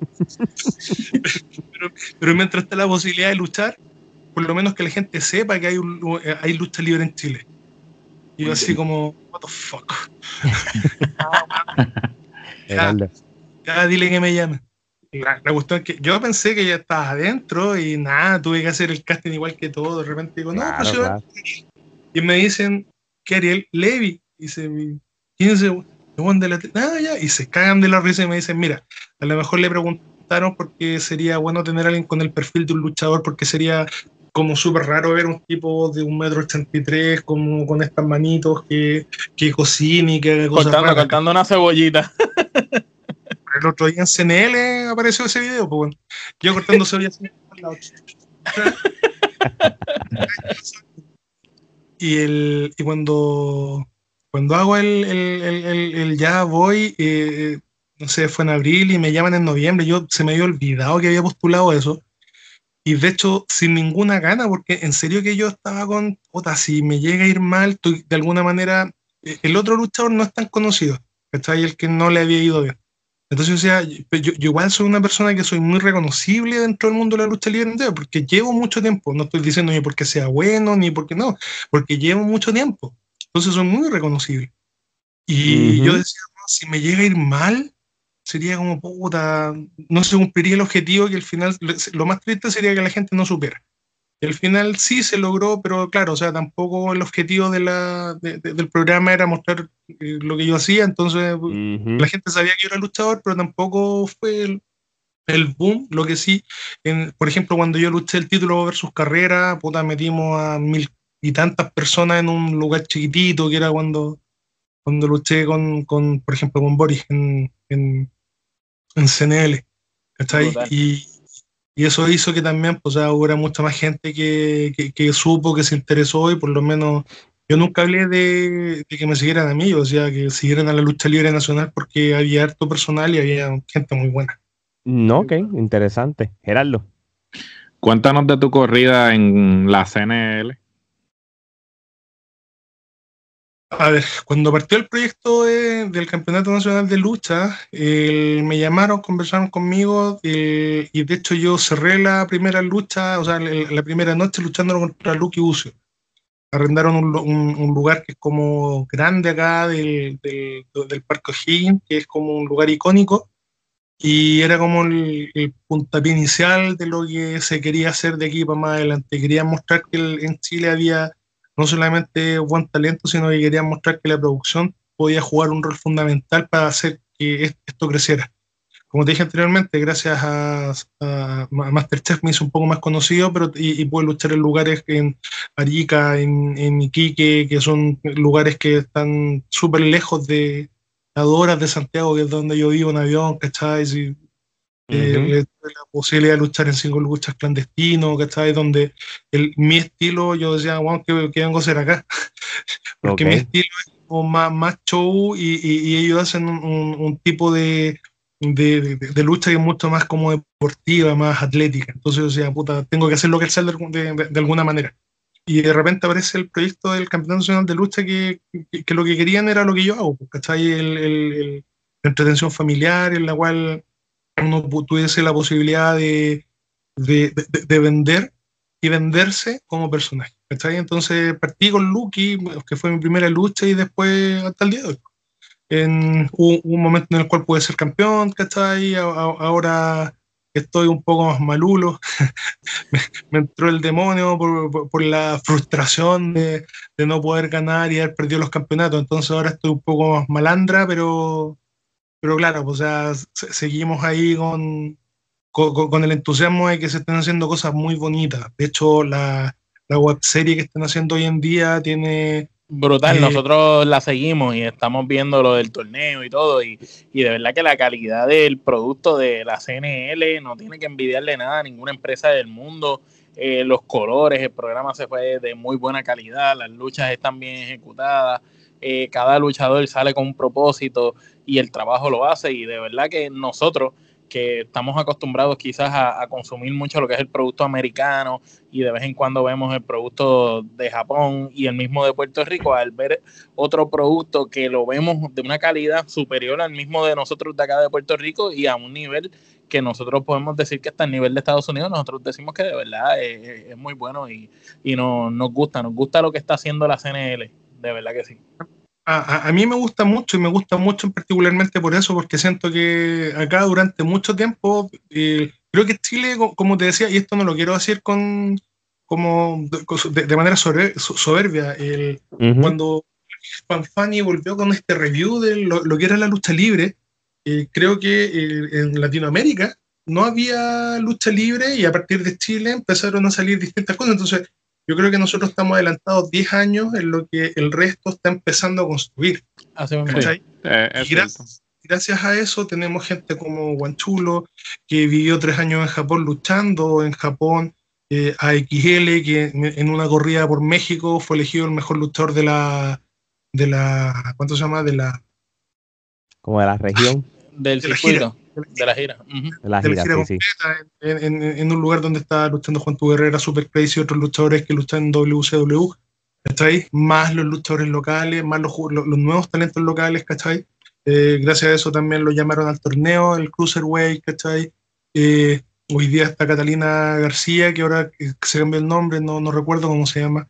eh, está Ariel Levy que está, luchando en, allá, está Alex Giro también que está luchando por allá. ¿Sí? La pandemia fue de que el, luchador vegano que tenemos nosotros, que es eh, Boris Miller, estaba luchando, se tuvo que volver por la pandemia. Taylor Wolf también estuvo entrenando con Pablo Márquez en... Sí, a Taylor lo entrevistamos. claro. Entonces, hemos tenido la posibilidad de que fuera de lo que ha habido como talento, ha habido la posibilidad de perfeccionarse, de aprender, de buscar distintas formas, y eso lo han traído para acá y, lo han compartido. Entonces, no ha sido solamente el crecimiento único, lo que te digo, la lucha libre, somos equipo, y lograr hacer eso ha, hecho crecer el producto completo. Entonces, hoy en día cuando tienes a, entre comillas, luchadores a los cuales les puedes sacar un partido para poder mostrar y hacer crecer la, empresa, le pusiste una buena producción y está resultando hasta el momento muy bonito y súper bien. Y es algo que tú lo ves y como ustedes dicen, no, no hay nada que enviarle a nadie. ¿Cachai? Eh, eh, eso a mí me tiene muy, muy, muy contento y siento que tenemos la posibilidad de, de, empezar a armar lo que, darle el sitio a la lucha libre latinoamericana donde, donde debiese estar. Creo Estamos totalmente de acuerdo con eso. Creo que, creo que lo importante está en que Definitivo. toda esta cuestión de trabajo nada es por generación espontánea. Todo esto, todo esto trabajo. Y hay que seguir trabajando para poder pulir al, al, al, resto de la gente. En mi caso me quedan poquitas luchas. Obviamente porque yo ya soy un tipo de cuarenta y tantos años y, y, hay mucha gente que viene, viene con todo el, el ímpetu yo cumplí 23 años el otro día y me di cuenta que antes de que terminara la pandemia he luchado con gente de 20 años. O sea, cuando yo debuté ellos no nacían. ¿Me cacháis? todos ellos vienen con el ímpetu de querer hacer cosas grandes, querer aprender y, y es cosa de nosotros poder compartir todo esto para que, para que crezcamos. Así mismo es, ¿no? Así mismo es. Oye, y, y, y, es importante también mencionar este su faceta como entrenador y profesor de lucha libre en, con, su, academia. Este, cuéntanos de, de, de, esa otra cara de, de, la lucha libre en cual usted está envuelto en estos momentos. Cuando partió, partieron, partió Extreme Lucha Libre, yo me quedé a ser como el entrenador principal que tenía Extreme, te estoy hablando de, de 20 años atrás y de ahí nació con mi niño, nació Santiago Sangriento, Werner, Werner que después fue el que fue a Estados Unidos, que volvió y me enseñó el estilo americano, ¿cachai? Método, eh, por nombrarte algunos. Eh, estuve en los primeros pasos formativos de Alejandro Sáez, que, después llegó, se convirtió en XL y que luchó en el Cruiser, Cruiser Ahora, el durante mucho tiempo estuve como apoyando a distintos lados, entrenado, no, no, puedo, a mí no me gusta la palabra profe, la palabra profesor, porque siento que en la lucha libre, por lo menos, como por lo menos acá, yo lo, lo, que les decía, o sea, el, el, el, circuito, el ambiente eh, es bien como, está, estaba como súper emergente cuando nosotros estábamos, entonces nosotros aprendimos mucho del, del, del error y prueba, prueba y error, prueba y error, prueba y error, eh, al punto están, como les decía, que yo cuando, cuando llegó a que yo ya llevaba, no sé, cuatro años luchando, pensaba que sabía luchar y eso lo había enseñado. ¿Sabes? Darte cuenta que no mm. sabía luchar porque no tenía método. Y, O sea, sabía subir arriba del ring, pero no había un método para, como les decía, para hacer que todo fluyera. Eh, te das cuenta que tenéis que partir de cero, tenéis que seguir aprendiendo y eso a seguir enseñando.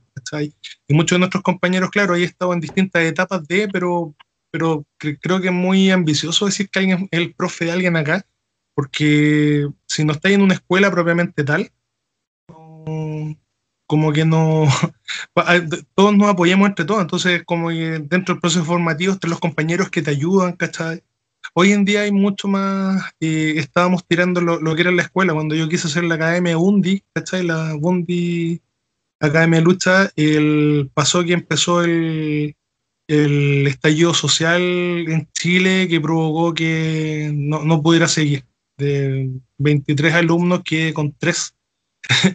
y en un lugar muy, muy, lejano tuvimos que cortar ahí. Después cuando empezó a estabilizarse un poco la cosa, partimos con la escuela en Extreme Club Lucha Libre junto con Black Camboyan Warrior y, y, Mesías Vegano y el Vito Becerra, que era otro de los compañeros, y, cuando estábamos ahí empezó la pandemia y también se fue todo al demonio y tuvimos que parar. Empezamos a hacer clases virtuales con Choco, que eh, Choco es un luchador chileno que tiene la B Pro Wrestling en, en Viña del Mar. Ok. Okay. Y él es profesor también de, de, educación física y, y, hacíamos clases virtuales, pero obviamente no podíamos enseñar calle ni nada presencial.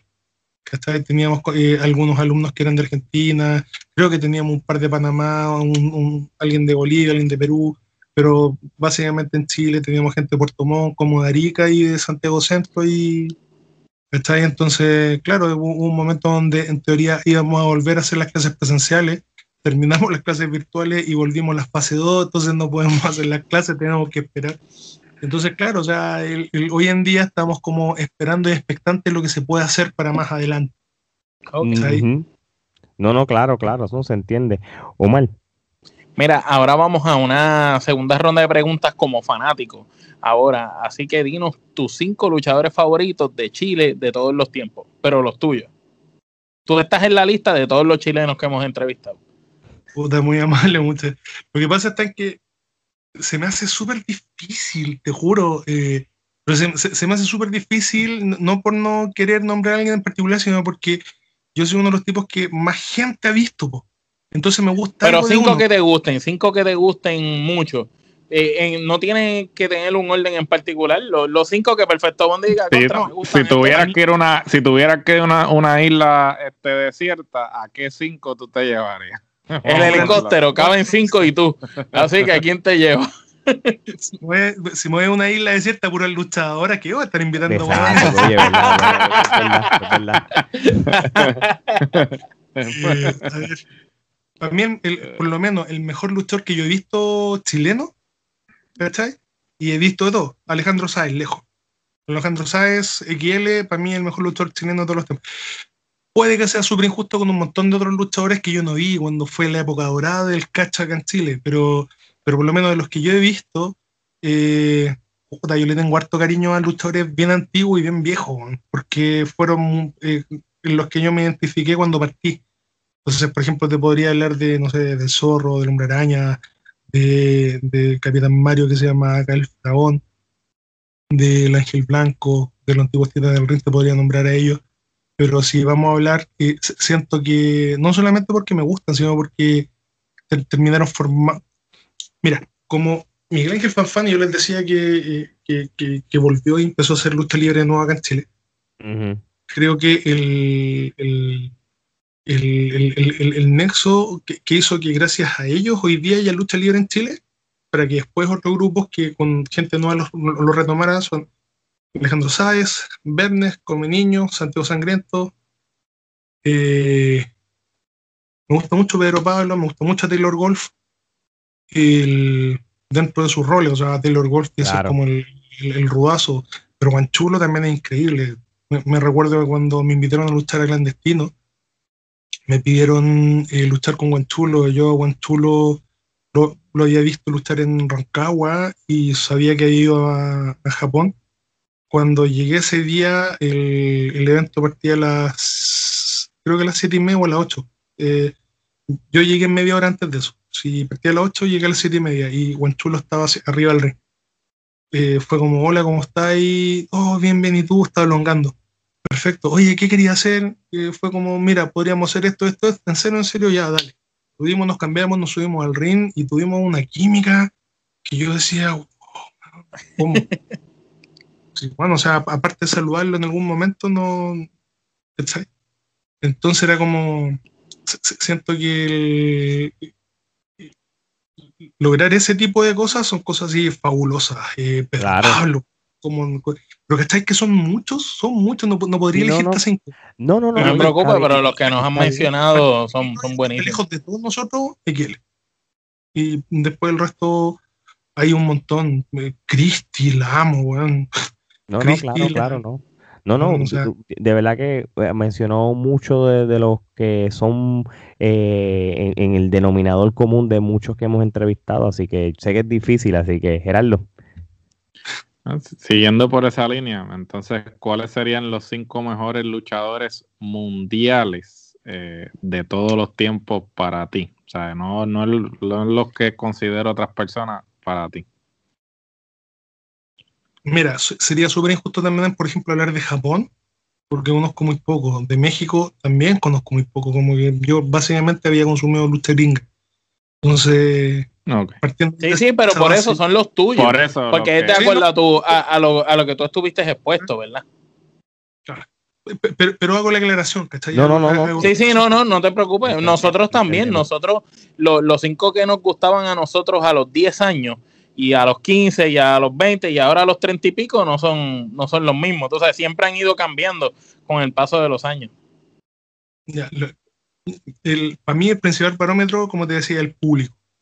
si logra emocionar al público y si logra vender y poner pueblo en los asientos, creo que eso lo hace, independiente de que te guste otro tipo de lucha. Por eso creo que Roca, Hulk Hogan, Undertaker, Shawn Michael, Mick Foley. Uf, cacha ese, ese, ese top 5. un todo estrella. ese top 5 no tiene nada que envidiarle a nadie. ¿Y, se me está quedando fuera Ric Flair? Sí. No, no, no. tiene que estar ahí. Es verdad, es verdad. Esa, esa es la ñapa. Eh, eh. Esa es lo extra, esa es la mención honorífica. La, la, mención honorífica. No tan. Sí. Tan es, que, es que olvídate, los seis que mencionó son realmente son los seis que, más, más dinero hicieron con la lucha libre. Puede ser 1A, 1B, 1C, 1 como, diría, como diría Ricky, la crema de la crema de la crema. y ojo, que, que, mi agrupación favorita es el ACW. No nombré ninguno de ahí excepto Foley. ¿Está ahí? Sí. Oye. Eh, Reino, eh, un, tipo que logra esa intensidad. De hecho, que yo creo que esa intensidad no la tenía ni Goldberg, porque Reino sí podía luchar. Sí, mismo esa, es la verdad. Mira, qué bueno que opinas opinas igual que nosotros. Ahora bien, si yo fuera un, manager, productor o lo que sea, a Goldberg bueno, lo contrato al tiro, por encima de un montón de otros buenos. Porque, sé lo que, porque sé lo que genera, ¿cachai? Pero, dinero. Pero no voy a estar viendo una lucha de Goldberg, no, no, yo no. Lo, lo, que pasa es que tienes que ver, porque si contratas a Goldberg en una empresa tuya, eh, con quien lo ponga corre riesgo de caer lesionado, como le pasó a, a Bret Hart, que perdió la carrera gracias a Goldberg, tú sabes. También eh, hay, que tener cuidado, porque Goldberg sienta mucho, muchas nalgas en los asientos, como decimos, y vende un montón, pero por el otro lado ha lesionado varios luchadores, tú sabes. Mejor amigo de Bret Hart. tendría que luchar conmigo y vamos a ver cuál de los dos sale peor. Ah, no, eso, la, última vez no pudo levantar a Bray Wyatt, de fin, no lo pudo levantar él, trató de hacerle un jackhammer, la, la llave, trató de levantar a Bray Wyatt y no pudo. A The Finn. A, Bray Wyatt. Sí, no, eh, parecía una, una suplex. Por eso, un snap. Exactamente. y, cuidado. Y, y, del agua, y del agua, así cansado. Oye, y, y, y, usted, tú que tienes una carrera ya de, de, de muchos años y yo sé que has luchado, y has luchado con, muchos luchadores importantes, eh, especialmente allá en Chile. En, este punto de tu carrera, ¿todavía tú tienes alguna lucha de ensueño, un dream match que tú todavía quisieras tener? O sea, es un dream match, ¿qué está ahí? dream match hubiera sido con Owen Hart. Uf. Mira para allá. Mira, muy, muy buen dream match, de verdad. Lo que pasa es que siento que Owen era capaz de sacar. Para mí, Owen es como Jericho, le podría sacar una lucha a cualquiera. de hecho, por, eso odio a Moxley, porque si Jericho no le pudo sacar una buena lucha. Bien, oye, bienvenido al club. Ya tenemos dos aciertos, otro más. Nosotros también odiamos a Moxley. Coincidimos, coincidimos. Ahora, ahora bien, con el dolor de mi corazón, Moxley, puta que pone culo en los asientos y lo, también lo contrataría, pero, pero obviamente no es un luchador que a mí me, me, provoque algo. El, el, oh, bueno, lo bueno, mejores de los tiempos dejé fuera Jericho también. Sí, pero, pues pero, fíjate, eh, Jericho, yo pienso que cuando termine su carrera va a terminar desplazando a dos o tres de la lista de los cinco. Siempre, porque Jericho es, es un luchador que, que, todavía está activo y todavía sigue luchando con jóvenes y dando luchas espectaculares, hermano. Y sigue siempre estando en la conversación, se reinventa cada par de años y es como que el tiempo puede pasar, pero su personaje sigue vigente. ¿sabéis qué pasa? Hay algo que por lo menos para mí me hace mucho ruido. Que cuando apareció la atitudera y aparecieron todos estos monstruos, ¿cachai? Eh, se comieron al resto, po. Cuando tenía un luchador como Jericho y no puedo ocupar un, mainstream porque está Austin, La Roca, Shawn Michaels, está VX, está. ¿Tú pensabas que estaba la posibilidad de apareciera un grupo que pudiera pelear a la NWO, el, el, carisma, todo, y aparece DX, con, con luchadores sacados del Mircar y es como, weón, ¿qué onda? Y, logran formar algo que fue maravilloso, ¿me cachai? Entonces, tenía ya los Forcemen, eh, tenía, bueno, o sea, siento que eh, en base a eso, que, hayan logrado tener luchadores que, que, lograron puta, hacerlo. Bueno, dejé a Lesnar afuera. Dejé a Lesnar afuera, ¿cómo lo dejo? Bueno, si para mí Lesnar es Dios. Interesante. Pero, imagínate, un tipo que aprovecha no hacer nada, hacer el mismo movimiento para generar el odio en la gente, porque los otros saben luchar, sí, seguramente este weón no, no vieron la lucha del año 2002. eso, es lo que te iba a decir, este, la crítica de todo el mundo con Lesnar es, es, eso de las movidas, porque el tipo realmente sabe luchar. Cuando tú buscas las luchas de él de, su primera corrida en WWE, el tipo era un caballo luchando. O sea, tuvo un clásico con Kurt Angle. Pero, pero, independiente de eso, hoy día hacer lo que hace demuestra que sabe luchar. Sí, porque hace menos con más, menos con más. Pero, imagínate, pues bueno, o sea, ¿de qué manera podéis construir a una persona en un evento? En un evento apareció McIntyre después de que Lesnar eliminó a 15 huevones en un Royal, ¿cachai? Y cuando McIntyre lo votó y lo sacó del ring, McIntyre hizo así creaste, una estrella en un evento. Un weón que hace tres meses atrás estaba con Baron Corbin y con el peladito este Lashley, Lashley. Sí. Y ni siquiera era el principal de ese grupo. Y hace tres meses atrás estaba haciendo eso y ahora, en un evento creaste un weón que era creíble y eso es gracias a Lesnar. Que Lesnar haya traído Goldberg de vuelta para que le ganara en tres minutos fue gracias a Lesnar. ¿Cachai? Entonces, que la, gente que critique el, oh, pero no sabe, no hace esto, no hace lo otro, un bulto, ya, chao, no. Pero también eso tiene bonito la lucha libre porque que, la gente se compre eso para que lo odie y que más encima este weón le gane a los favoritos para que lo odie más. se gana el hate. ¿Cachai? Eh, todo esto que me dicho no tengo idea. ¿Cuál fue la última pregunta como para, para, ver que le haya respondido bien? No, no, la, respondiste más el Dream Match, nos dijiste Owen Hart, ah. así que qué mejor Dream Match que, que Owen Hart, o sea, que en paz descanse. y, sabéis que puedo decir que luché con Alex Snow y para mí también fue como un... Ah, fue hermoso. Qué bueno, qué bueno, Gracias por... por Unas veces que vino a Chile luché con Alex Snow. Muy bien, perfecto. Oye, este, ahora vamos para una sección que es de Geraldo, se llama el Tomidame. Geraldo, explícale a, a Bondi. Pues el Tomidame consiste en que te voy a decir una serie de nombres y tú me vas a decir la primera frase o palabra que te venga a la mente sobre esa persona. Si no tienes nada que decir sobre, sobre el nombre, pues lo pasa. Sí, sí, pero dijiste, ahora vamos con Geraldo, y acá Geraldo era un buen programa que salía en la noche con un bigote. No, no, no. Eh, Geraldo Rivera, sí. Geraldo Rivera, sí. dale, no, dale. Que, que, no era latino, para colmo. ¿No era latino? No era latino, este, se hizo pasar por latino por mucho tiempo y después lo desenmascararon. ¿no? Como Laura en América, entonces, ¿no? No, no, Laura en América es peruana. Sí, sí. sí es peruana, sí. Dale. Bueno, Comenzamos. El ángel blanco. Ah, un profe. Taylor. ¿Puedo contar una, una, una sí, o, sí. O después me sí, seguro, seguro, seguro, puedes contarla. Una pura palabra. Sí. O sea, si quieren, puedes contar, pero el ángel blanco debe ser uno de los tipos más desinteresados y bacanes que yo he conocido en el mundo de la lucha libre. Es un mañoso, weón, puta, el viejo mañoso. Pero imagínate lo siguiente, nosotros cuando estábamos en los titanes del ring le decimos, eh, don Hugo, se llama Hugo don Hugo, el, porque él nos contaba que nos podía invitar a entrenar a su casa. Eh, podemos ir, claro, vengan nomás. nosotros nos íbamos un día viernes, don Hugo tenía en el patio un ring, ¿está? Llegábamos ese día y él no dejaba que compráramos nada, ni para el desayuno, ni para la once, ni para nada. Durante dos días nos mantenía y así casi ofendido si es que nosotros quisiéramos comprar o hacer alguna aporte. ¿Cachai? Y es porque así le enseñaron a él. ¿Cachai? Sus maestros lo habían educado así.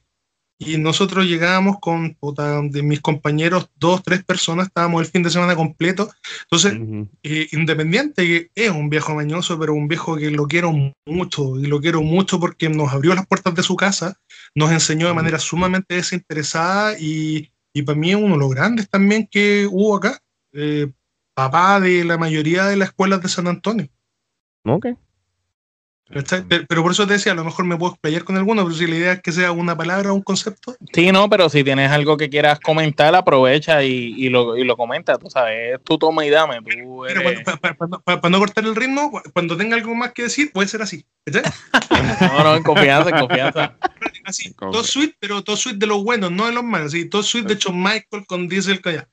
De los buenos, de los buenos. Ah, del click, no del otro buen escopiones. ¿ah? ¿Qué, qué, qué esa weá de la. ¿Cómo qué, El Bullet Club, el Bullet Club, el, Bullet Club. No, el festival de patadas, ¿cómo se llama la weá? Ah, los Jumbo, los Jumbo. Los Jumbox, los hermanos. Sí, el Super Kick ¿Qué, ¿Qué, significa que peguéis 20 en una lucha?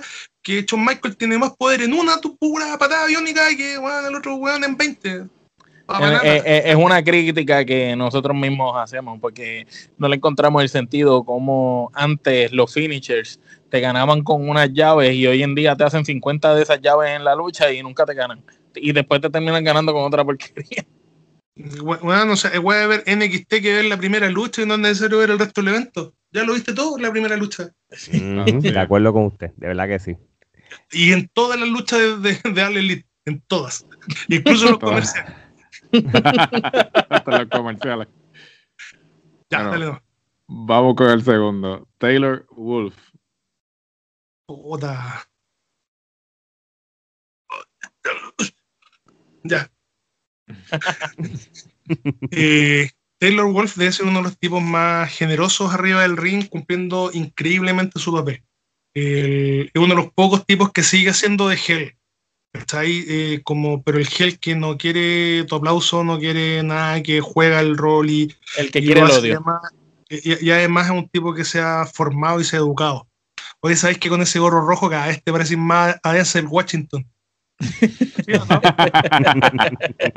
un joven Denzel Washington me está entrevistando, weón, putas.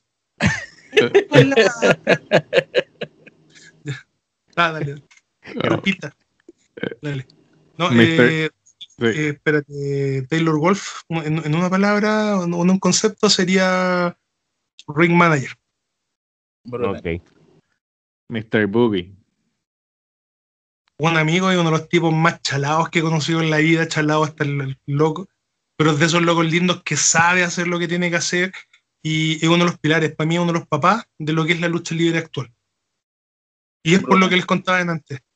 Juan Fanny eh, partió, hizo las cosas que de yo y por, por Santiago Sangriento, que fueron, entre comillas, mis alumnos, que después para mí se convirtieron también en, mi, en mis maestros, ¿cachai? Porque me enseñaron a hacer la lucha libre de otra forma, ¿cachai? Y yo aprendí mucho más, creo, de ellos que de lo, de lo que yo les enseñé, ¿cachai? Entonces, de repente, tener un partner al cual fue tu alumno, que se convierte en tu maestro y que después, bueno, casi un mentor, un loco lindo, loco lindo, pero que va más allá de eso porque para mí es uno de los padres. ¿No qué? Sin Mr. Boogie no hay lucha libre hoy en Chile. Uh, interesante. Palabras grandes. Carnicero. Puta, Carnicero, un personaje. Un, un gran personaje. Black Cambodian Warrior. Cuídate las nachas. si estáis luchando con él, te tenéis que cuidar las nachas. Siempre el potito hacia las cuerdas, nunca para el otro lado. Porque si no, te pilla con la boca abierta. Debe ser uno de los personajes que logra ponerte incómodo y hace que el público se ponga incómodo, pero a la vez quiera ponerse incómodo. Pues hace su trabajo, hace bien su trabajo. por eso debe ser uno de los luchadores más innovadores que han del último tiempo, porque no solamente el bueno o el gel, el tipo que logra ponerte en situaciones. Yo he estado en shows donde hay gente que ha salido porque está luchando él. wow. Oh, porque los pone tan. Entonces, un tipo que sepa jugar con eso de esa forma eh, eh, es un tipo que no, no va a pasar de saber si Exacto. Así es. Boris Mueller. Talento. El Boris eh, debe ser uno de los tipos más talentosos que he conocido en el último tiempo. Cuando hablo de talento no hablo solamente de la habilidad física, hablo del, lograr entender de tal manera cómo trabaja el, porque para mí la lucha es, vida, no, es una disciplina, no es algo, es algo que está un estilo de vida, un estilo de vida. Este conoce tan bien esta vida que logra mover todo a su favor y es uno de los tipos más sanos que he conocido. Entonces, como logra moverlo de tal manera que hace que, él, que, que, funcione. ¿Cachai? Que funcione. Si tú lo ves, eh, no es el luchador más musculoso, no es el luchador más, más eh, expresivo, no es el luchador que tenga más, pero logra que tengan vida sus combates de tal manera que hacen que el público siempre esté metido. ¿Cachai? Tiene un mensaje que es súper altruista, que hace que la gente lo odie. ¿Quién puede hacer eso? Para mí es Lisa Simpson, así. Está diciendo algo incorrecto y la gente no quiere eso. Solamente los tipos que son como, como Blas Camboyan, que es capaz de agarrar eso y darlo vuelta a su favor. Eh, eh, por eso, talento, talento puro. Guanchulo. Ah, Guanchulo, admiración. Yo, esto, puta, no quiero que se tome mal, pero cuando yo veía a Guanchulo en un principio, a mí, yo, yo lo veía y me cansaba. Hacía tanto, tanto, que yo decía, weón, es un tipo tan talentoso, ¿por qué hace tanta weá? ¿Cachai? y, pero aún así, a mí me pasaba eso, pero aún así era un tipo que funcionaba, era un tipo que, que saltaba y te pegaba una patada a, la cara horizontal a tu cabeza, que tenía un rechazo y, bueno, todo lo que hacía le fluía también. Yo decía, ¿por qué hace tanta weá, tanta weá? Fue a México, volvió y cuando lo veo, y un tipo tan maduro que debe ser una de las alegrías más grandes, pues yo decía, bueno, necesitamos a alguien así, así de talentoso, que sea capaz de transmitir todo esto. Y bueno, hoy día es un maestro, un maestro en su dojo y además de eso es un tipo que, que, que, he logrado como trasuntar todo evolución, evolución. Para mí, buen chulo, evolución, si fuera una palabra. Evolución. Y, cuando digo la evolución, no la evolución de alguien que no tenía nada, no, la evolución de un tipo que era tan talentoso que su evolución lo llevaba a estar por un peldaño por encima de todo fácil. Ok. El faraón. Puta. Maestro, amigo, Ah, el faraón después se llamaba el halcón, eh, uno de los primeros viejos lindos que yo conocí en la lucha libre, sin que fuera un viejo lindo, porque es más feo que la mierda. No, mentira. porque, porque no es tan viejo, pues, ¿cachai? O sea, era uno de los más jóvenes de los antiguos titanes, ¿cachai? Entonces, era como, claro, él viejo porque era un titán del ring, pero era un tipo que tú lo mirabas y era un Jericho de ahora, ¿cachai? O sea, de ese tiempo. Un tipo que tenía cuarenta tantos años que estaba luchando con tipos jóvenes y que iba a la par y que no se notaba que era una. Un, un, sí, sí, que, era, que, era, un señor, no se notaba que era mayor que los demás. Para nada, para nada, con un físico privilegiado y.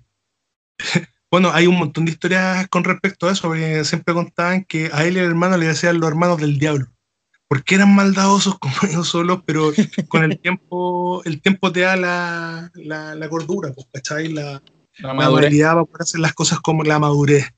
Y, yo cuando lo conocí también fue uno de los primeros que me abrió las puertas de su casa. Cuando habían show en San Antonio, eh, nos quedábamos con ellos, con su hijo, compartía sus conocimientos, nos enseñaba, y, de, la misma forma que, que Lugo Roa, que el, que el, Ángel Blanco. Eh, no, de, hecho, cuando se armó el proyecto de la SWA, yo al, luchador antiguo que llamé fue el faraón. para que me ayudara en el proyecto. Ok. Empresa Cinco Luchas Clandestino. Oh. Hay, hay, hay, una palabra, eh, identidad. Ok. Identidad. Bueno, tú veis el clandestino y partió clandestino y después todas las empresas acá querían ser clandestinos. Eh, el clandestino logró una identidad propia tan fuerte y tan grande que hizo que la gente se identificara como un, como un, como te decía antes, como un club de un hooligan. Y la gente no le gustaba otra weá, le gustaba clandestino, no le gustaba la lucha, le gustaba clandestino, no le gustaba WWE, le gustaba clandestino. Y el ambiente que se juntaba clandestino era porque el, la bóveda, eh, cuando tenía un lugar tan chiquitito, tan, tan, tan apretado, tan encima, eh, esta era la distancia que había entre el ring y algunas de las bancas donde estaba la gente, ¿está ahí? Wow. Medio metro. Entonces tenías galerías para un lado, tenías por acá, y bueno, tenías luchas que tenían el antecedente de hacer algo atlético que buscaba competir y entretener a la gente. Y bueno, o sea, fue, ya no había Vince, ya no había una estructura de WWE, ya no había el dueño malo, el dueño bueno, no había nada, eran tipos que estaban arriba del ring agarrándose a piñas eh, por ver quién era mejor. Entonces, volver a la, a la, base de lo que significa una confrontación hizo Exacto. que todo cambiara y con excelente atleta. Entonces, para mí, clandestino identidad, identidad propia. Muy para bien. mí, creo que debe ser de lo mejor que ha habido en Latinoamérica en el último tiempo. Ok. Bueno. Harold Rock. Oda, Harold, un, un, uno de los buenos que pudo haber sido muy grande. Eddie Vergara. Talento también el Eddie. El, el, el, Eddie tiene vida propia, tiene una forma propia de hacer las cosas. Eh, Eddie Vergara debe ser uno de los tipos que... Eddie Vergara partió con un montón de nosotros y no quería debutar porque no se sentía preparado. Eso lo grafica él como el tipo meticuloso que estudia y que no hace algo que no que lo deje si no, que si no se siente cómodo ni preparado no, no se tira al carete y se convirtió en uno de, de los principales cuando llegó a creo que a Nueva York a entrenar. Eh, llegó sí. a una escuela de lucha a entrenar y a las dos semanas lo tenían luchando no podían creer que para pa los pa, pa los gringos un, que un latino llegara pensaban que luchaba por la derecha y que era hacía marometa ¿cachai? como sí, los no. mexicanos cuando contó. claro cuando eh, este bueno empezó a llavetear por la izquierda haciendo candado y haciendo lucha de piso como what the fuck eh, también talento también talento y método método Pedro Pablo es que Pedro Pablo es muy grande como para dejarlo en un concepto, una palabra. Pedro Pablo es un tipo que yo conocí a los 8 años, 10 años, porque era, aquí se le dice hincha hueá a un cabro chico que normalmente te está molestando y te dice, tío, dime esto, di, di, di. Y ese y Werner, porque Werner era el compañero que yo te dije que, que era el sí. compañero de la sociedad que fue a Estados Unidos. Y Pedro Pablo, como desde chico le gustaban las luchas, iba al estadio italiano donde estaba Werner solamente a preguntarle de lucha, jugarlo por lucha, por lucha, por lucha, por lucha desde los 10 años y desde esa edad lo conozco. ¿cachai? Eh, después empezó a luchar y ese weón, yo sé que lo va a lograr. ¿cachai? Yo sé que lo va a lograr. Porque no solamente tiene la, visión, tiene el, el, saber que lo único que quería durante toda su vida es ser luchador, ¿cachai? Tiene el alma y una buena persona, ¿cachai? Ese buen llegó, se pegó el viaje, estuvo con Alessandro. Nos creo dijo, que tenía, nos dijo cuando creo, lo entrevistamos por Estados claro. Unidos y, y, y, nos contó un par de anécdotas. Bueno, creo que tenía, voy a inventar, pero no recuerdo cuántas, creo que tenía como, no sé, cinco shows y terminó luchando en 15. Esa fue la proporción de lo que tenía, porque sí, es un eh, tipo nos dijo algo así, como 18. Claro, es, es, un tipo que se hace querer, se onda, eh, eh, es una muy buena persona, pero además de todo es un tipo que se entrega a la lucha y, también es uno de los tipos más generosos arriba del ring, ¿cachai? Para que tú te vayas bien, que de, los que yo he conocido así, pero es porque le nace, pues, ¿cachai? Porque siente y sabe que eso también es parte de él y, y es un tipo muy, muy cool, ¿eh? y es mi amigo, o sea, yo lo quiero mucho. Al Puta, alcohol es un viejo mañoso, po. pero es uno de los buenos luchadores que hay acá en Chile. Buenísimo. Buenísimo. No es muy grande, pero te vende y tú le compras que, que si te agarra, cagaste. Es como un perro que se anda, tiene un cogote de este porte y es así, chiquitito. un. No, buenísimo, un buenísimo luchador. Psycho Kid. ¿Cuánto? Psycho Kid. Una de las caras de mi amigo Pancho. po. Eh, eso va más allá del talento, va más allá de la, habilidad, eh, de, de la habilidad. Fue, fue la evolución de alguien que, que cuando partió eh, haciendo una carrera como Mr. Boogie, como con el niño, eh, luchaba hardcore porque no sabía luchar. Se hacía mierda porque ese era su argumento. Y con la evolución, con el tiempo, cuando se convirtió en Psycho Kid, era un tipo que ya sabía luchar, que ya sabía eh, demostrar el arte de la lucha y ya dejó el hardcore de lado. Eh, fue la evolución. Angelita. Angelita, es que eh, eh, un diamante en bruto. Un diamante en bruto. Porque cuando se convirtió en Angel, ya, ya es como el diamante que brilla. De hecho, me pateó el trasero la semana pasada en el evento de cine. Ganó, pasó ella, no pasé yo en el. eh, Sí, en el torneo, sí. en el torneo era, era la prima chica Bundy. Era la más chiquitita de las Bundy que estaba ahí, onda. Aparecía, cáchate, por el año 2002, 2003, por ahí.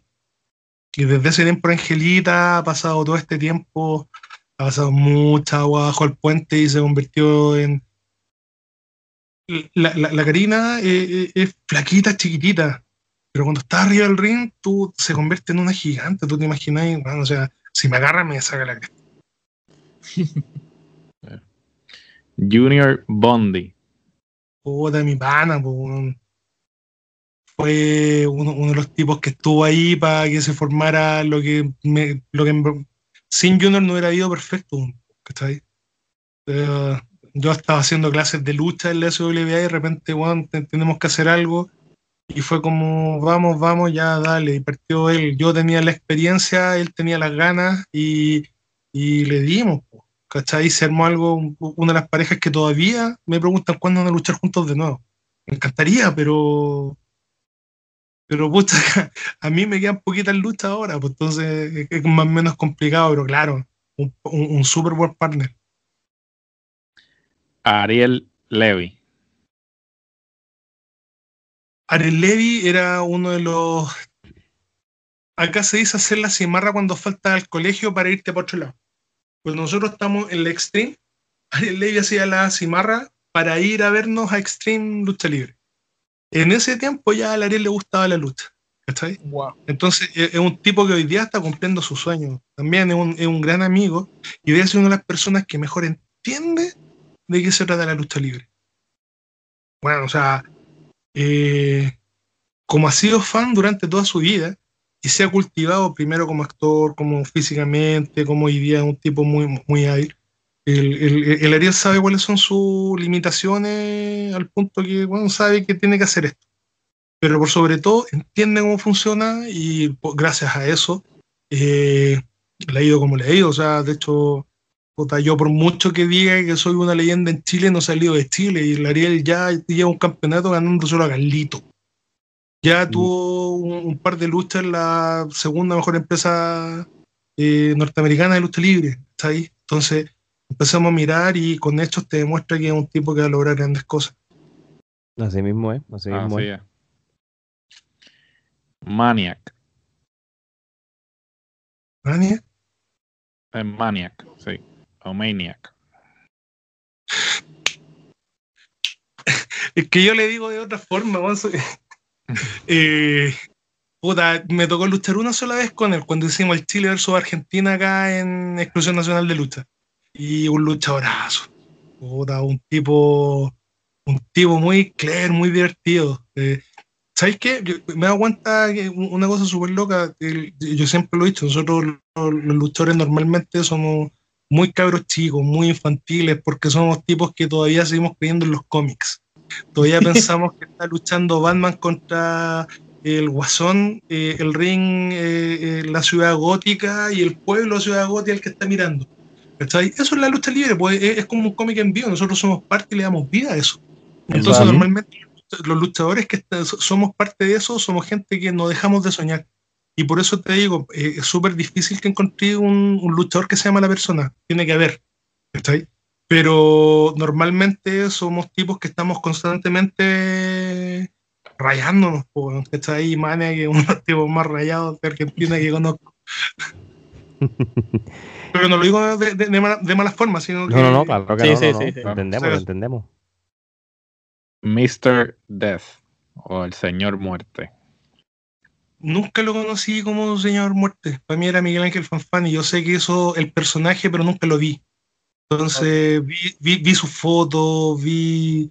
Pero claro, pues mi profe mi primer profe. Ok. Y para culminar, perfecto Bundy. Un viejo culiao. Oh, lo que pasa es que hoy en día puta, he, pasado más tiempo siendo perfecto Bundy que Andrés Circo, ¿cachai? es, sumamente loco porque Andrés es sumamente tímido, ¿cachai? Y Bundy no, pues, cuando, cuando por ejemplo, hablaron, hablaron de la Convención Nacional de Lucha, yo en un momento estaba el público, todo el público estaba haciendo lo que yo decía, entonces yo de repente decía, oh, bueno, y sigo salten en un pie. Pero, pero cáchate, o sea, ya volándome a ese punto de decir, salten en un pie, porque yo decía, eh, oh, eh, y la gente me respondía, la mano con la otra mano. Yo decía, salten un pie. Yo mismo así como dije, no, porque no podía ocupar este, este, este como don para el mal, pues, para tu beneficio personal, si hubiera sido solamente para poder decir, yo los hice hacer eso, sin que ni nadie lo obligó. Entonces es sumamente loco de que yo sea un tipo muy poderoso, pero también cuando estoy con la cadena, ¿cachai? Cuando estoy con la jardinera, bueno, ya no ocupo jardinera, eh, cuando traspaso la, la, cortina, eh, me convierto en alguien que es capaz de hacer cosas que yo jamás hubiera pensado que era, sea capaz de hacer. Entonces, Perfecto Bundy también ha sido el, el, tipo que me ha hecho cumplir casi todos mis sueños de cabro chico. Yo cuando era chico me imaginaba ser doctor, cura o luchador. Y doble acción. Y no he sido cura, no fui doctor, pero sí soy luchador y soy doble acción, pues soy del equipo stand de Marco. Estoy ah, acá en el standman.cl donde hemos hecho las, las, películas de Marco Cero y entonces eh, creo que Perfecto Bundy ha sido el que me ha dado el pie para poder, como te digo, cumplir mis sueños. Yo cuando me encuentro con compañeros de colegio, claro, yo no tengo la vida normal de la gente de mi edad, pues. Mis compañeros de colegio son puros buenos que ya están casados, que van en su segundo matrimonio, tienen hijos, tienen casa, tienen auto, tienen de todo. Pero matarían y darían un brazo para hacer lo que yo he logrado hacer durante todo este tiempo, porque yo principalmente he buscado ser feliz y, y lograr entregar esa felicidad al, al público, ¿cachai? Cuando te das cuenta que tenía en tus manos la posibilidad de hacer que la gente sonría, bueno, nosotros sembramos las semillas del, de la sonrisa, de la felicidad, por un ratito que sea, en un público que lo único que necesita es algo más. Y si eres capaz de hacerlo, ¿por qué no, ¿Sabes? No Uno se siente tan bien cuando te hacen sentir bien, cuando te hacen ser parte de algo, cuando te hacen feliz. Cuando eres capaz de hacer eso es algo que creo que es el deber de uno si es que uno tiene el poder de hacerlo. Así mismo es, así mismo es, tienes toda la razón. Oye, este, estas son las últimas preguntas y ya con esto terminamos esta entrevista. Este, ¿Cuáles en, en, este punto de tu carrera en la lucha libre, cuáles son tus metas que todavía tú tienes como luchador? Llegar a la próxima lucha, o sea, de partida, eh, no morirme en la pandemia y voy a lograr a mi Esa es la meta de todos. Esa es la primera, esa es la primera de todos nosotros. Llegar más allá, llegar a Puerto Rico Brutal, brutal. mira que son ratas. Brutal que, que, que, llegues a, Puerto Rico y, retes a una de las leyendas de acá, sería, sería interesante. Este, tú sabes que los otros días estaba pensando que este Perfecto Bondi contra Rico Suave. Uf, en una lucha extrema. En una lucha extrema, este hardcore. Eso, sería, eso sería buena lucha, una leyenda hardcore de Chile contra la una, de Puerto Rico. Hardcore de Puerto Rico. O con Huracán Castillo Junior. Oh, esa, esa estaría buena también. Huracán Castillo Junior, no sé si sabes quién es, el que era de los boricuas cuando estaban en WWF con Sabio Vega, uno de ellos. Con Miguel Pérez. Sí, eh, Huracán Castillo es el que hacía mucha pareja con Miguel. Sí, el que hacía pareja con Miguel. O mal. Eh, bueno, cuando tu carrera culmine, ¿cómo tú quieres ser recordado? ¿Cuál tú quieres que sea tu legado? No, lo único que espero es que la gente se acuerde de mí como alguien que, luchó porque ellos fueran felices, nada más. Es un poco lo que ha sido mi, mi, estilo de vida. yo hago lucha libre, obviamente, porque me gusta luchar, porque es entretenido todo, pero el principal objetivo siempre ha sido ese. No, Si eres capaz de hacer feliz a alguien más, bacán. Muy bien, perfecto. Geraldo. Cuando tu carrera culmine, no, esa la, ya la hizo. Mentira, mentira. Eh, fuera ¿Qué consejo le das a todo aquel que desea formar parte de la industria luchística, pero le teme al fracaso? Es que decirle a alguien no tengáis miedo es como eh, tengo hambre, no tengáis hambre. Come, si tenía hambre, come. Si, si quería hacer algo, la única forma de saber si es que va a lograrlo es que intenta hacerlo. Si el problema está, no es el miedo al fracaso, el, problema es no hacerlo y que te quede la duda por siempre de que, ¿qué, es lo que pudiste haber hecho. Eh, eso como en todo tipo de arte. Me acuerdo una vez que estaba viendo a un, una, ¿cuánto se llama? Una...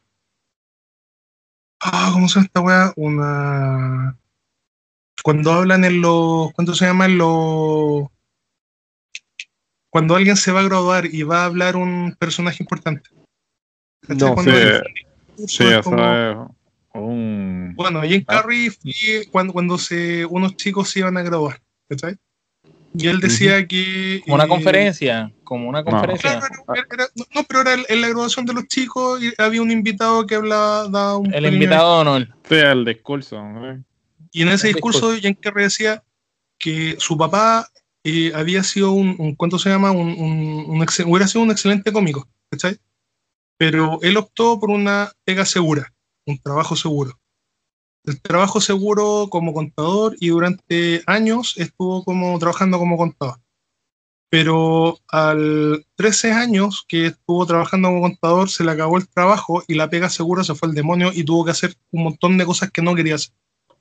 Eh, y Jim Carrey decía, yo hoy día eh, tenía que optar por buscar una pega segura, un, trabajo seguro, o lícitamente hacer lo que quería hacer.